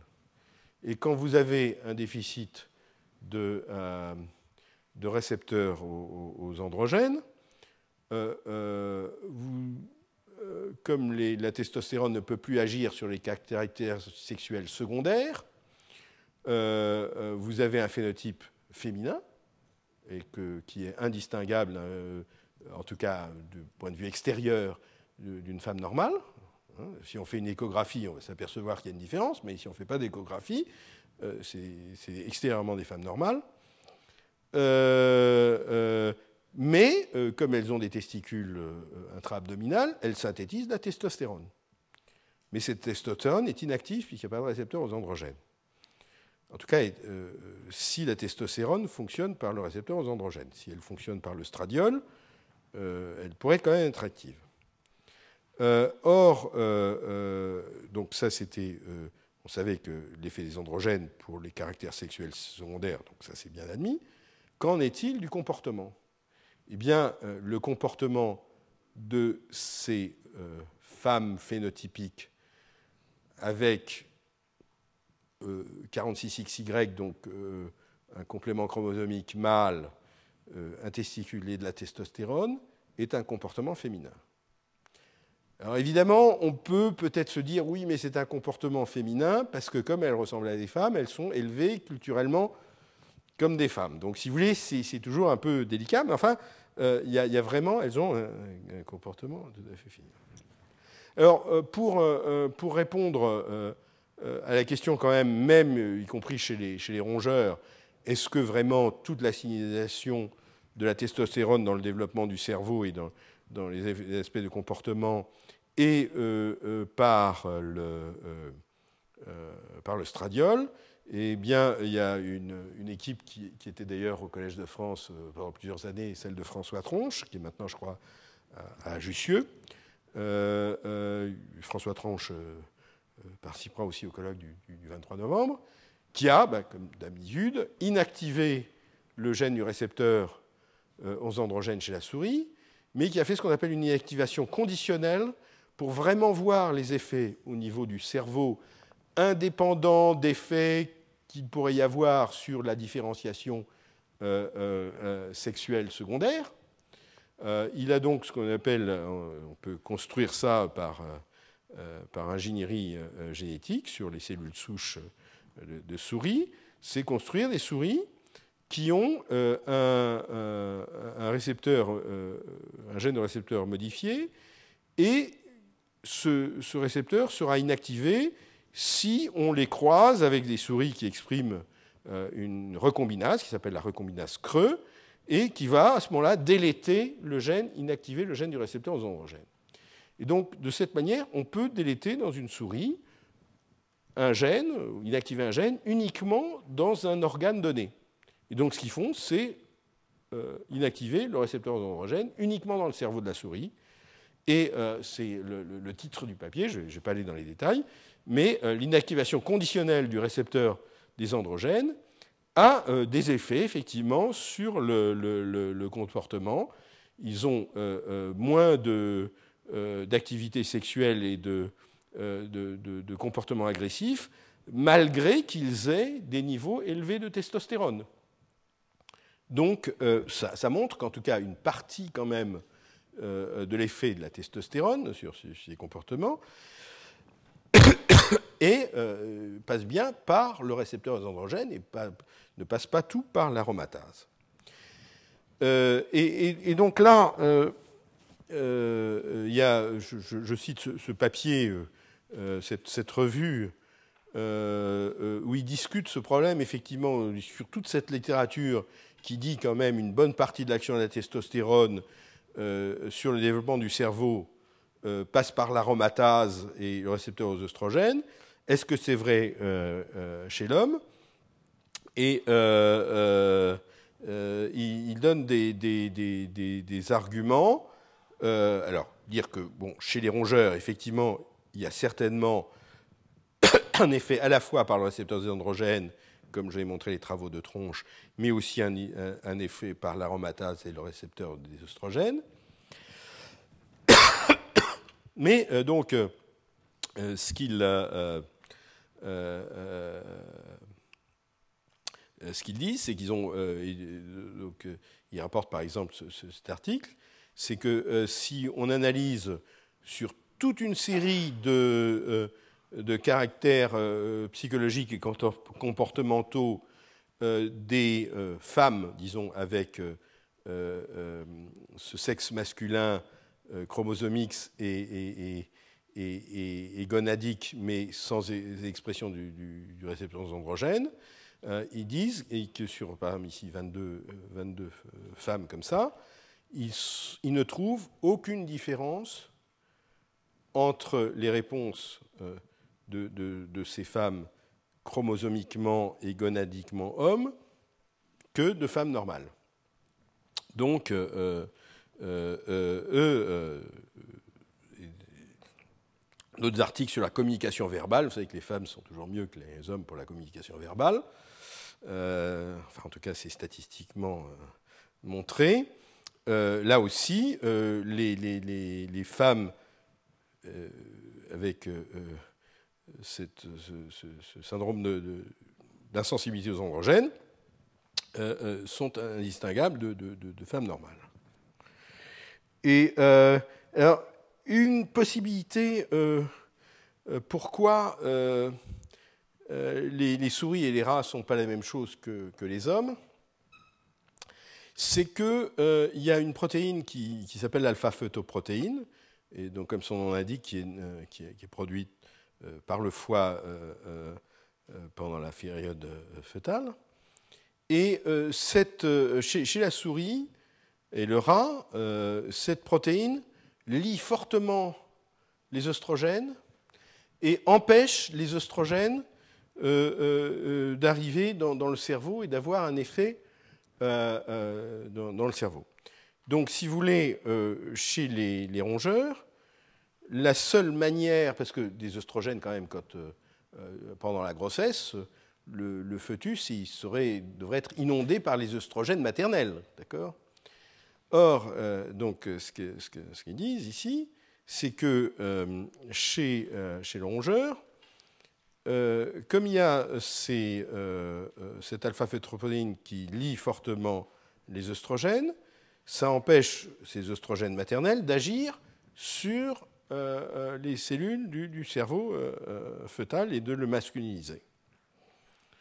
parce que sinon, hein, si on disait que les androgènes agissent par les oestrogènes, on se demande mais comment ça se fait-il que les oestrogènes maternels n'ont pas le même effet? Mais chez l'homme, il semble que cette alpha-phétoprotéine a une, une affinité beaucoup moindre pour l'estrogène, et donc ce mécanisme ne peut pas, euh, ne, peut pas rendre euh, compte, euh, enfin,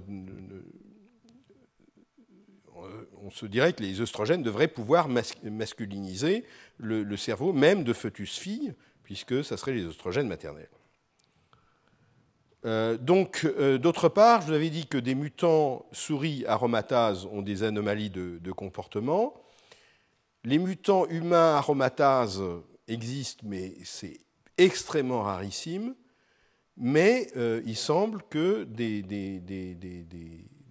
mâles humains avec des inactivations euh, de l'aromatase se présentent comme des euh, mâles normaux du point de vue comportement. Donc, si vous voulez, il semble que toute cette littérature basée sur la souris et le rat n'est quand même pas directement transposable à l'homme. Euh, d'autre part, donc ça c'est juste un article récent, euh, c'est que euh, je vous avais parlé de ces études de GWAS, Genome Wide Association Study, où récemment, il y a, qui, sont faites maintenant pour des tas de maladies, de variations biologiques, etc. il y a récemment un papier qui est, paru en, octobre 2011, donc vous voyez, c'est tout récent, qui a fait une étude sur euh, des gènes euh, qui pourraient contrôler le, taux de testostérone chez l'homme. Et ils ont trouvé notamment deux locus, dont un sur le chronomique et un autosomique, qui sont associés avec des différences de, concentration de testostérone. Donc là, dire, voilà, si la testostérone a un effet, tout le monde n'a pas effectivement les mêmes taux de testostérone en partie pour des aspects effectivement donc génétiquement déterminés, et ça peut être intéressant de savoir qu'est-ce que ça donne. Euh, mais si je reviens sur euh, euh, ces dias que j'ai déjà montrés, est-ce qu'il y a que la testostérone qui différencie précocement les, mâles? Après, si vous voulez, il y a des tas de différences. vous avez des différences de, de caractère sexuel euh, et vous avez tout ce qui est induit par la testostérone ou les oestrogènes, euh, euh, etc. Mais je, vais parler de, ce qui, à, court, je dirais, tôt au cours du développement, vous avez, je vous rappelle, donc cette histoire des séries grecques, j'ai perdu, voilà, les séries grecques, et puis l'hormone antimulérienne. Est-ce que SRY n'a qu'un effet sur la différenciation du testicule? Est-ce que l'hormone antimulérienne n'a d'effet que sur la régression des canaux de Muller Eh bien, euh, quelques papiers euh, euh, pour suggérer qu'ils ont peut-être d'autres effets. c'est que, d'une part, dans, ce papier, c'est Éric Villain, qui est un, je crois, un Français qui est installé aussi depuis longtemps en Californie, euh, qui travaille beaucoup sur, euh, sur les dimorphismes sexuels, euh, à la fois dans les modèles souris, mais, mais aussi dans les modèles en culture, etc., qui a montré, en fait, que le gène SRY était, en tout cas chez, chez, les rongeurs, était exprimé en fait dans, dans, certaines, dans certains neurones, notamment les, les neurones dopaminergiques de la substance noire, substantia nigra. Et euh, dans des modèles de, culture de cellules, euh, il montre que SRY, là-dedans, euh, régule un gène qui est très important, la tyrosine hydroxylase, qui est un, gène qui est impliqué dans le métabolisme de la dopamine, c'est lui qui permet de, produire de la dopamine, c'est un, gène très important. Et euh, donc, euh, euh, ce qu'il dit, c'est que le SRY a un rôle là-dedans de régulation dans les neurones dopaminergiques d'un gène qui est, qui est, très important du point de vue fonctionnel, pour de tels neurones, donc suggérant un effet de SRY au niveau neuronal. Et un, autre article de 2009 qui montre que SRY pourrait aussi réguler un autre gène qui est important euh, dans euh, les métabolismes des, catécholamines, donc, euh, comme la dopamine, etc., qui est le, gène de la monoamine oxydase A. La monoamine oxydase est l'enzyme qui inactive par oxydation les, catécholamines, telles que la, sérotonine, pardon. Et euh, euh, donc, euh, il montre effectivement par des études qui sont surtout en cellules et in vitro que le, gène MAOA peut être régulé par, par le gène SRY dans des cellules de neuroblastomes, etc. Donc, suggérant que SRY pourrait avoir des fonctions dans le cerveau. De la même manière, quelques papiers suggère que l'hormone antimullérienne euh, et les récepteurs de l'hormone antimullérienne, parce que pour l'hormone antimullérienne, c'est un peptide, pour qu'elle puisse agir sur des cellules, il faut que ces cellules expriment le récepteur.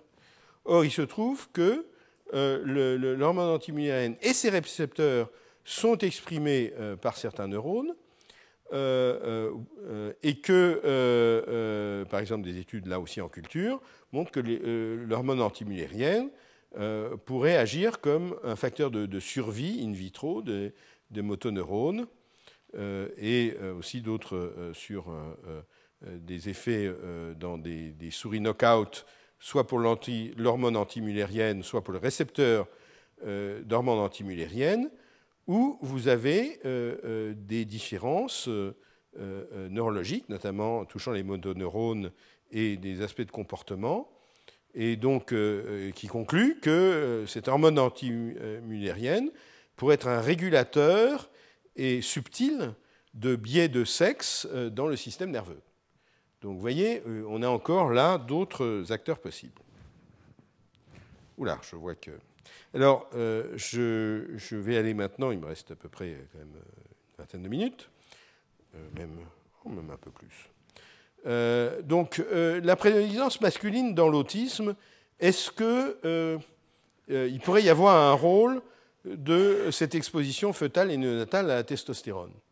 Alors là, il y a pas mal de papiers là-dessus. ce qui me, je dirais, me gêne un petit peu, c'est que ces papiers viennent quasiment exclusivement d'une seule, seule, équipe anglaise. Euh, mais qui est dans une université prestigieuse à Cambridge.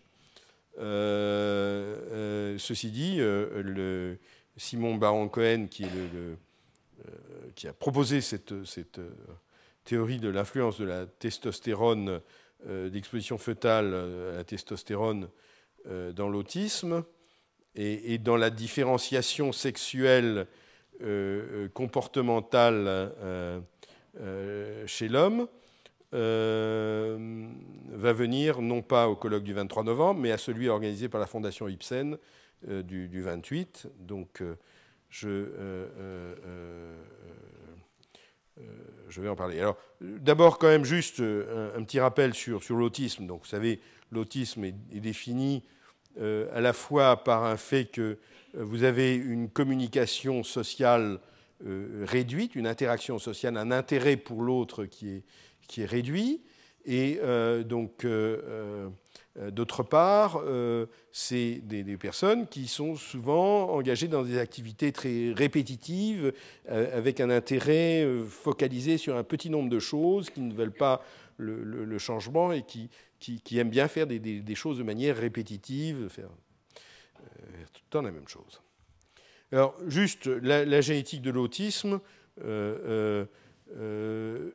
là, c'est euh, un des cas où euh, euh, les études par GWAS, par donc Genome Wide Association Study, qui ont été faites, et là, c'est juste pour un peu, pour, vous montrer qu'elles ont été faites et par exemple, un des derniers papiers de, de GWAS de l'autisme, vous voyez le nombre d'auteurs qui est quand même impressionnant. Parce que ces études, il faut avoir beaucoup de, de, malades, donc il faut les récupérer dans différentes cohortes, donc énormément d'auteurs pour en fait ne pas trouver grand-chose. Voilà, et ça c'est la troisième étude de ce type, et dans, ce papier de revue très, très récent, 2011, euh, ils disent voilà, il y a eu trois euh, études de, de, Genome-Wide Association Study pour l'autisme. Euh, chacune a proposé un ou deux locus qui pourraient être impliqués, sauf que ces locus sont différents d'une étude à l'autre, et que quand on reprend tout ensemble, ben, il ne reste plus grand-chose. Hein. Evaluation of this study suggests that combination of their data would diminish evidence for all of this lossy, making none of them significant. Donc ça veut dire que, disons, comme ça, on n'a rien trouvé. Alors, les genome-wide association, ça ne peut répondre qu'à une question, c'est est-ce qu'il y a des variants fréquents dans la population et qui ont un effet sur le phénotype en question? Et donc, ce qu'on peut se dire, c'est que euh, euh, ce type d'étude négative euh, permet de conclure que des variants fréquents dans la population n'ont pas un effet majeur sur l'autisme. On ne peut pas dire qu'ils n'ont pas d'effet du tout, parce que ce que vous disent les gens, c'est qu'on a fait ça sur 2000 autistes. Si on avait fait quelque chose sur 20 000, on aurait trouvé. Mais s'il faut avoir 20 000 pour trouver, ça veut dire que l'effet est faible. Ça ne veut pas dire qu'il est inexistant, ça veut dire qu'il est faible. Par contre, euh, les données euh, d'études de, ce qu'on appelle les copy number variants et très récemment les, études de, séquençage systématique de tous les gènes, donc par exome sequencing, montrent qu'il y a une proportion euh, assez importante d'autisme, enfin c'est au niveau euh, vraiment séquençage, c'est des études débutantes. Ici, ça n'a été fait que sur 20 autistes. Euh, un, excès de mutations de novo, et notamment de mutations de novo dans des gènes qui touchent au fonctionnement synaptique, etc.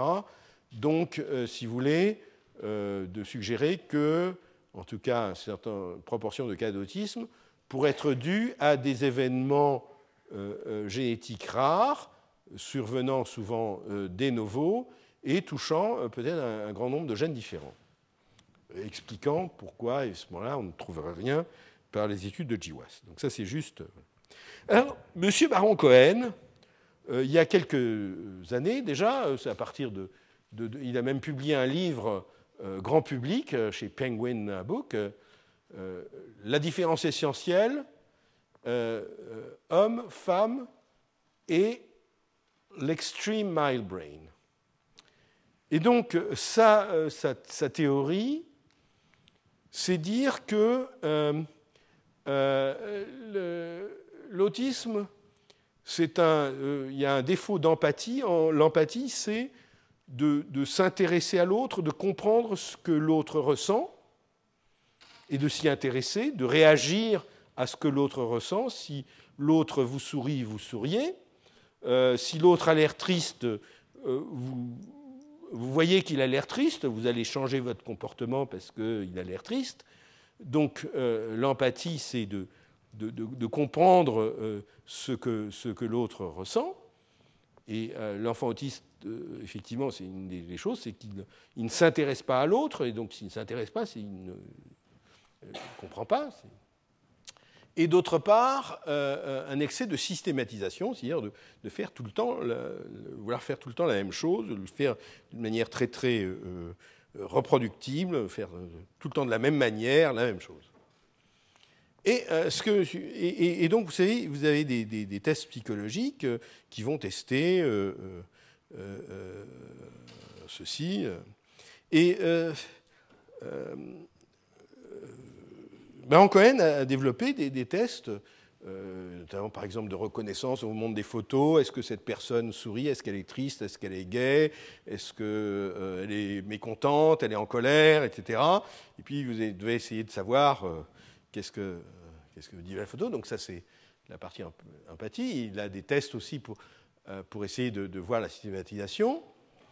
Et ce qu'il dit, c'est que les femmes ont plus d'empathie et les hommes ont plus de systématisation, et que le, le cerveau autistique, c'est un cerveau mâle extrême.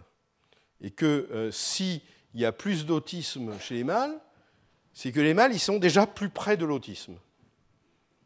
Alors, ça fera peut-être plaisir à certaines personnes dans la, salle euh, de se dire que c'est, euh, euh, elles ont déjà observé ça. Et donc, donc il, y a, toute une série de papiers. si vous faites sur PubMed, Baron Cohen et autisme, il y a 190 papiers qu'il a publiés. Donc, il a publié beaucoup de choses. Et, donc, par exemple, ça, c'est une courbe où il regarde, donc si vous voulez, il a, il a développé des, tests psychologiques qu'on peut donner soit à des personnes autistes, autistes de haut niveau, hein, parce qu'un euh, autiste euh, qui, a un retard mental, c'est plus difficile de lui faire faire effectivement des, tests, mais euh, des tests qui permettent de définir ce qu'il appelle le coefficient d'empathie, ou d'autres tests euh, euh, euh, qu'il appelle le Systemizing Coefficient.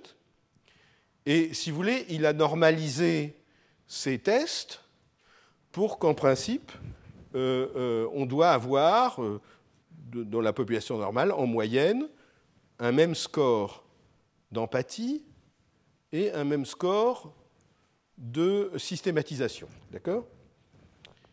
Et maintenant, il regarde euh, en faisant ça chez des personnes, ces, tests, est-ce qu'il y a des personnes qui ont plus d'empathie et moins de systématisation, ou euh, plus de systématisation et d'empathie? Donc ils regardent la différence dans les scores.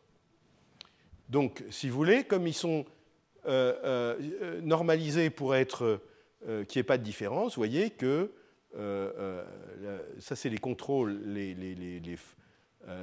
femmes contrôlent, les hommes contrôlent. Et euh, ça, c'est euh, des autistes de, haut niveau. Euh, vous voyez que les femmes vont être plutôt dépassées par la, vers, la gauche, qui suggère qu'elles sont plus souvent plus d'empathie que de systématisation, et les hommes déplacés vers la droite, plus de systématisation que d'empathie, et les autistes très sur la droite. Et donc vous voyez qu'avec ce, ce type de choses, vous avez un, recouvrement entre euh, euh, les différences chez certains hommes de la population normale et avec euh, certains des autistes. Vous voyez, les courbes sont relativement différentes, mais enfin, vous avez. Donc, ça, c'est la théorie de, de l'extreme mile brain. Donc, voilà, la systématisation, c'est de faire, voilà, tel jour j'ai fait ça, j'ai des, listes, des trucs. Euh, j'ai dépensé tant, etc. Et voilà, c'est par exemple, si vous voulez, euh, son, son, coefficient de, systématisation, euh, tel qu'il l'a décrit donc en 2003, il trouve que chez les femmes contrôle, c'est 24 plus, ou moins, ça c'est la déviation standard. Les hommes, c'est 30 plus ou moins la déviation standard. Et syndrome d'Asperger, c'est 36 avec une déviation standard plus forte puisqu'il y, a moins de patients. Euh, donc voilà, c'est euh, euh, d'être masculin, on est déjà, dans sa théorie, on commence à être un peu autiste. Ça, c'est une autre. voilà, donc ça, c'est. le SQ, c'est le score de systématisation. EQ, c'est le score d'empathie. Et vous regardez les mâles, les mâles, ils sont plutôt par là. Euh, les femmes, elles sont plutôt par là. Et par exemple, vous avez des femmes qui sont dans l'empathie extrême. Euh, euh, par contre, vous avez des hommes qui sont dans la systématisation extrême. et quand vous regardez avec ce même type de test les autistes Asperger de haut niveau, eux, ils sont plutôt effectivement dans la systématisation et le peu d'empathie. Donc, euh, si vous voulez, il a, fait un article récent dans euh, PLOS euh, Biology. Et PLOS Biology, c'est quelque chose qui est disponible gratuitement, même si vous n'êtes pas connecté à une université, etc. c'est quelque chose que vous avez accès gratuitement cet article qui est assez compliqué, hein, mais enfin qui, est intéressant.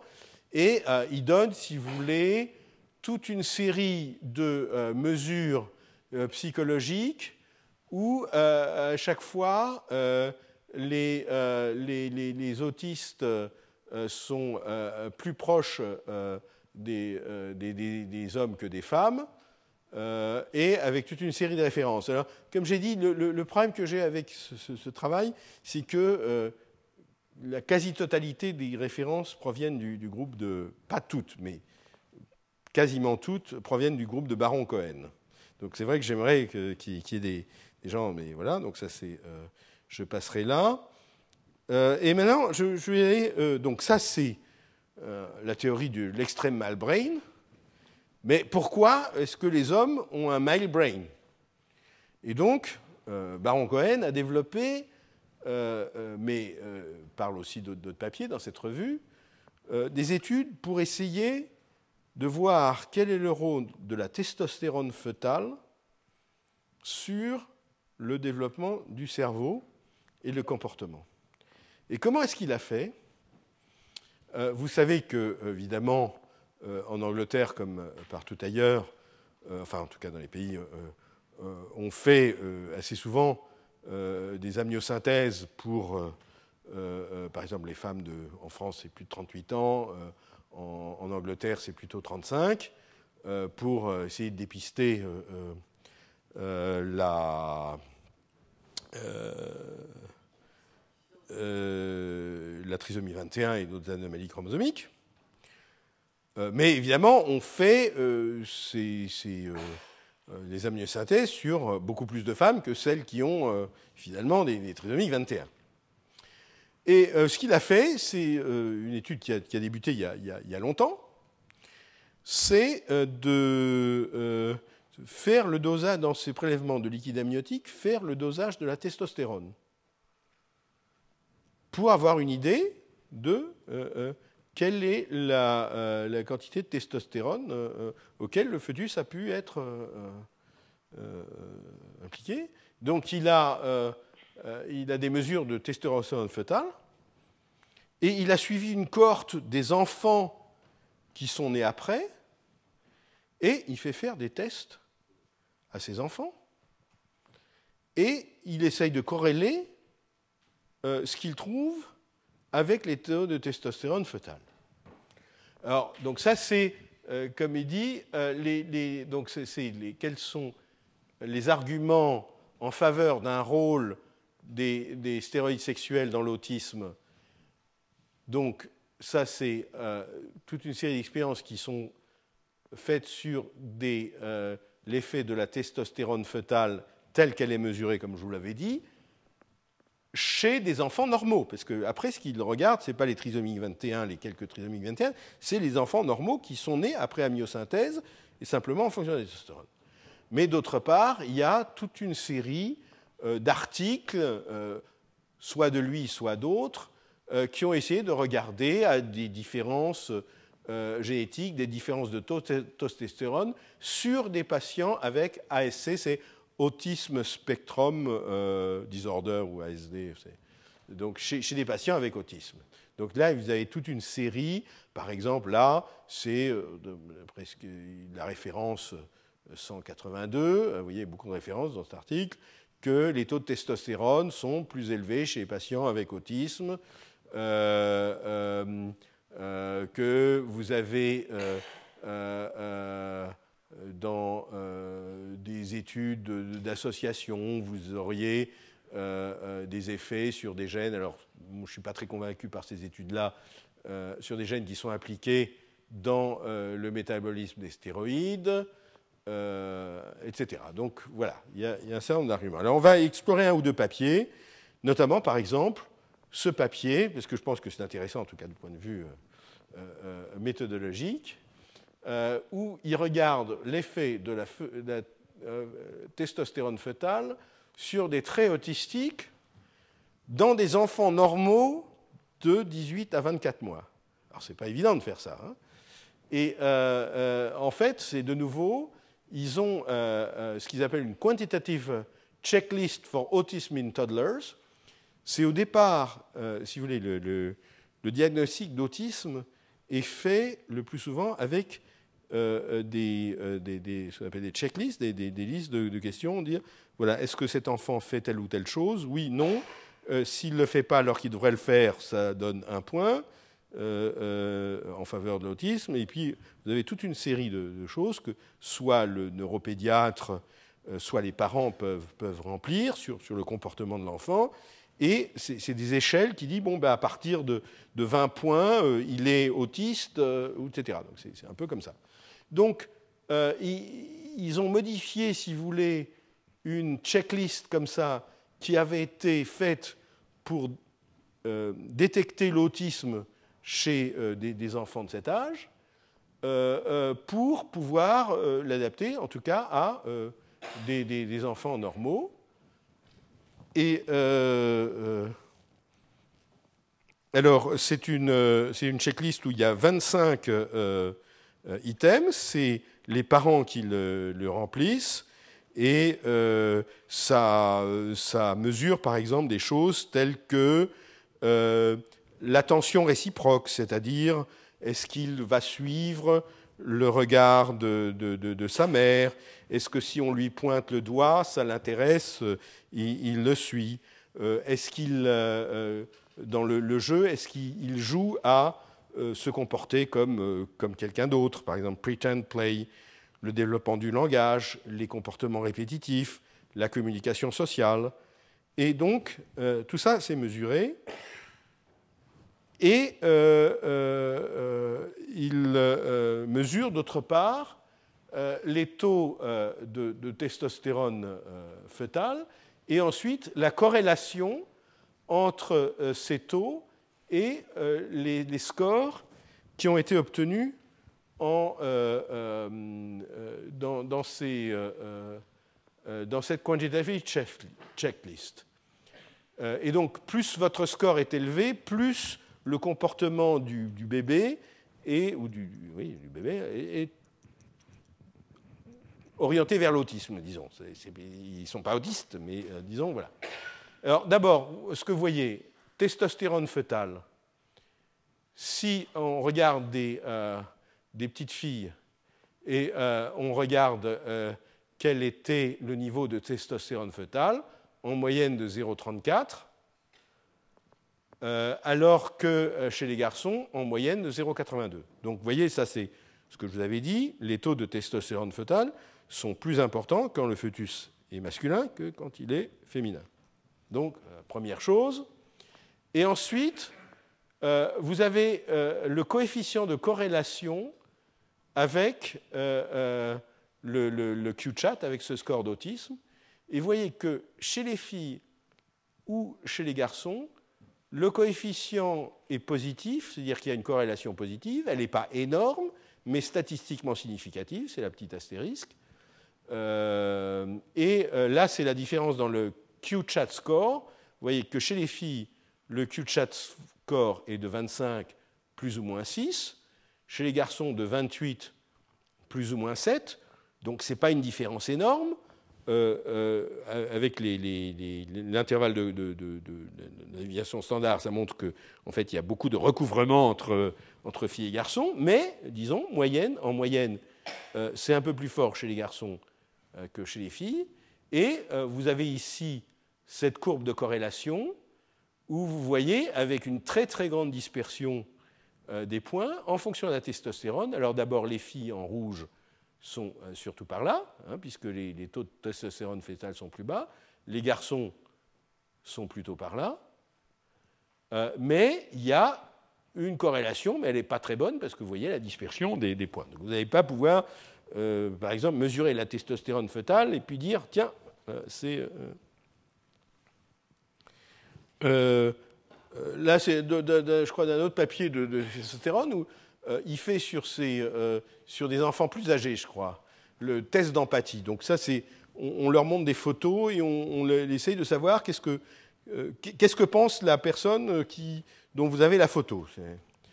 et là aussi, vous voyez que les filles ont en général des tests d'empathie plus grandes que les garçons.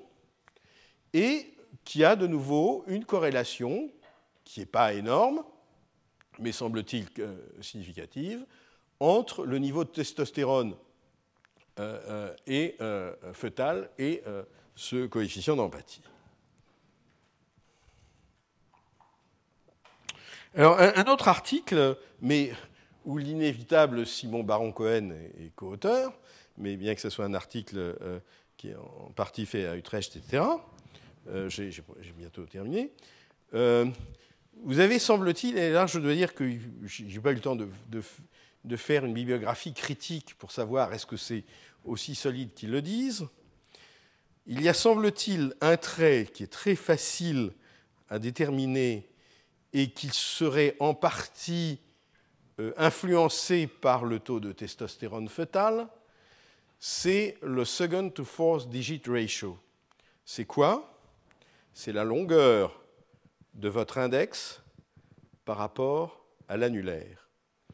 Il semble que quand euh, vous avez beaucoup de testostérone, notamment euh, au niveau fœtal, pendant la période de développement, l'annulaire est plutôt plus grand que l'index, et que quand il y a peu de testostérone, euh, alors vous, mesurez ça, apparemment il suffit de faire une photocopie, dans, dans, ce papier j'ai regardé comment est-ce qu'on mesurait, vous faites simplement, vous mettez votre main sur une photocopieuse, et vous mesurez la distance entre euh, le, crease, la première articulation, et le bout, etc.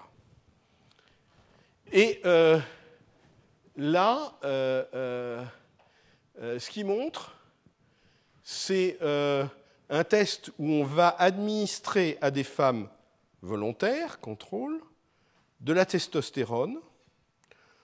On va mesurer leur coefficient d'empathie sur de nouveau ces, tests. Euh, et en même temps, on mesure leur ratio index surannulaire. Et la conclusion de ce papier, qui est paru quand même dans PNAS, qui est une revue euh, Proceeding National Game of Science, qui est une revue euh, très sérieuse en général, euh, c'est que quand vous donnez de la testostérone, donc ces 16 jeunes femmes, il y a une diminution de leur score d'empathie, mais que Ceci est surtout vrai euh, chez euh, celles euh, qui ont un, ratio index annulaire qui est en faveur d'une exposition à la testostérone fœtale.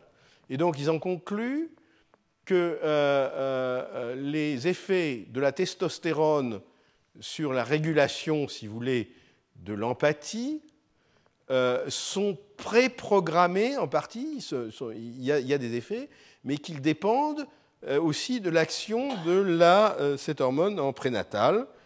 Donc là, je crois que je vais, je vais, je vais aller assez rapidement, parce que je vais vous montrer juste pour vous faire sourire à la fin de ce cours. mais ça, c'est le genre de, de choses. Donc, on mesure euh, euh, l'empathie chez, chez, euh, chez, les femmes. Si on leur donne du placebo, vous voyez, elles ont un score en moyenne de 80.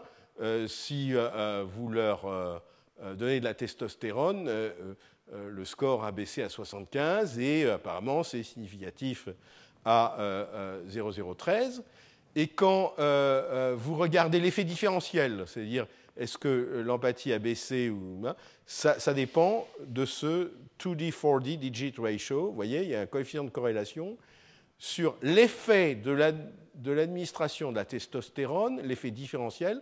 Est-ce que ça augmente ou ça diminue l'empathie? Vous voyez que la plupart du temps, ça diminue l'empathie. Vous avez deux ou trois où euh, ça a eu un effet inverse. Et c'est lié au 2D, 4D euh, euh, ratio. Et D'ailleurs, ils mettent, s'ils divisent de manière entre filles qui ont un low 2D to 4D, ça c'est plutôt celles qui auraient été soumises à beaucoup de testostérone en fœtal, et les high D, et regardez, est-ce qu'il y a une différence de l'administration de, testostérone sur l'empathie? Vous voyez que euh, la, différence est chez les femmes qui auraient un low 2D to 4D ratio, et que celles qui ont un high 2D440 ratio, la testostérone ne leur fait ni chaud ni froid. Donc, conclusion, si effectivement, en tout cas, la testostérone, elle est produite à une période qui est critique pour le développement du cerveau, ça serait tout à fait intéressant, mais difficile, de savoir quels sont les gènes qui sont régulés par les androgènes dans le cerveau en développement, et même euh, dans quel territoire, dans quelle sous-partie du cerveau ils sont. Et alors, juste pour vous amuser, euh, donc ça, je vous ai déjà montré, euh, il y a un monsieur assez curieux, mais qui est dans le département de physiologie et développement neurosciences de l'Université of Cambridge, mais aussi dans le Business School de l'Université de Cambridge, monsieur John Coates. Et monsieur John Coates, avant d'être dans l'Institut de neurosciences et business à Cambridge, était trader d'abord chez Goldman Sachs.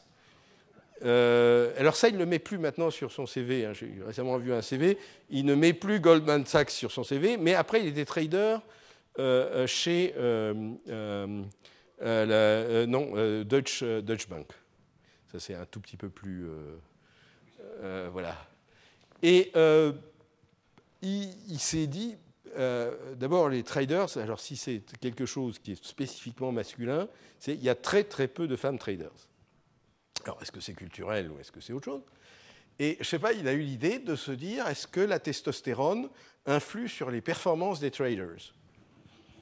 Et euh, euh, euh, ça, c'est un papier publié dans PNS quand même, hein, de 2008, sur 17 traders et il les a suivis pendant une semaine et mesuré leur taux de testostérone.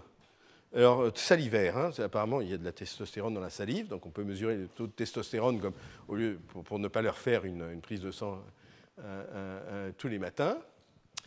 Et il a montré, dans cet article, enfin, il dit qu'il a montré, que le taux de testostérone le matin chez un trader est assez prédictif de est-ce qu'il va gagner de l'argent euh, euh, ce jour-là. Par contre, le taux de cortisol, vous savez, le cortisol, le corticoïde, c'est l'hormone du stress. Hein. c'est que le jour où les marchés sont très volatiles, ces pauvres traders euh, ont des taux de cortisol élevés. Donc, dans un marché volatile, vous êtes plus stressé que dans un marché, etc. Et donc, et donc, uh, our result suggests that higher testosterone may contribute to economic return whether cortisol is increased by risk.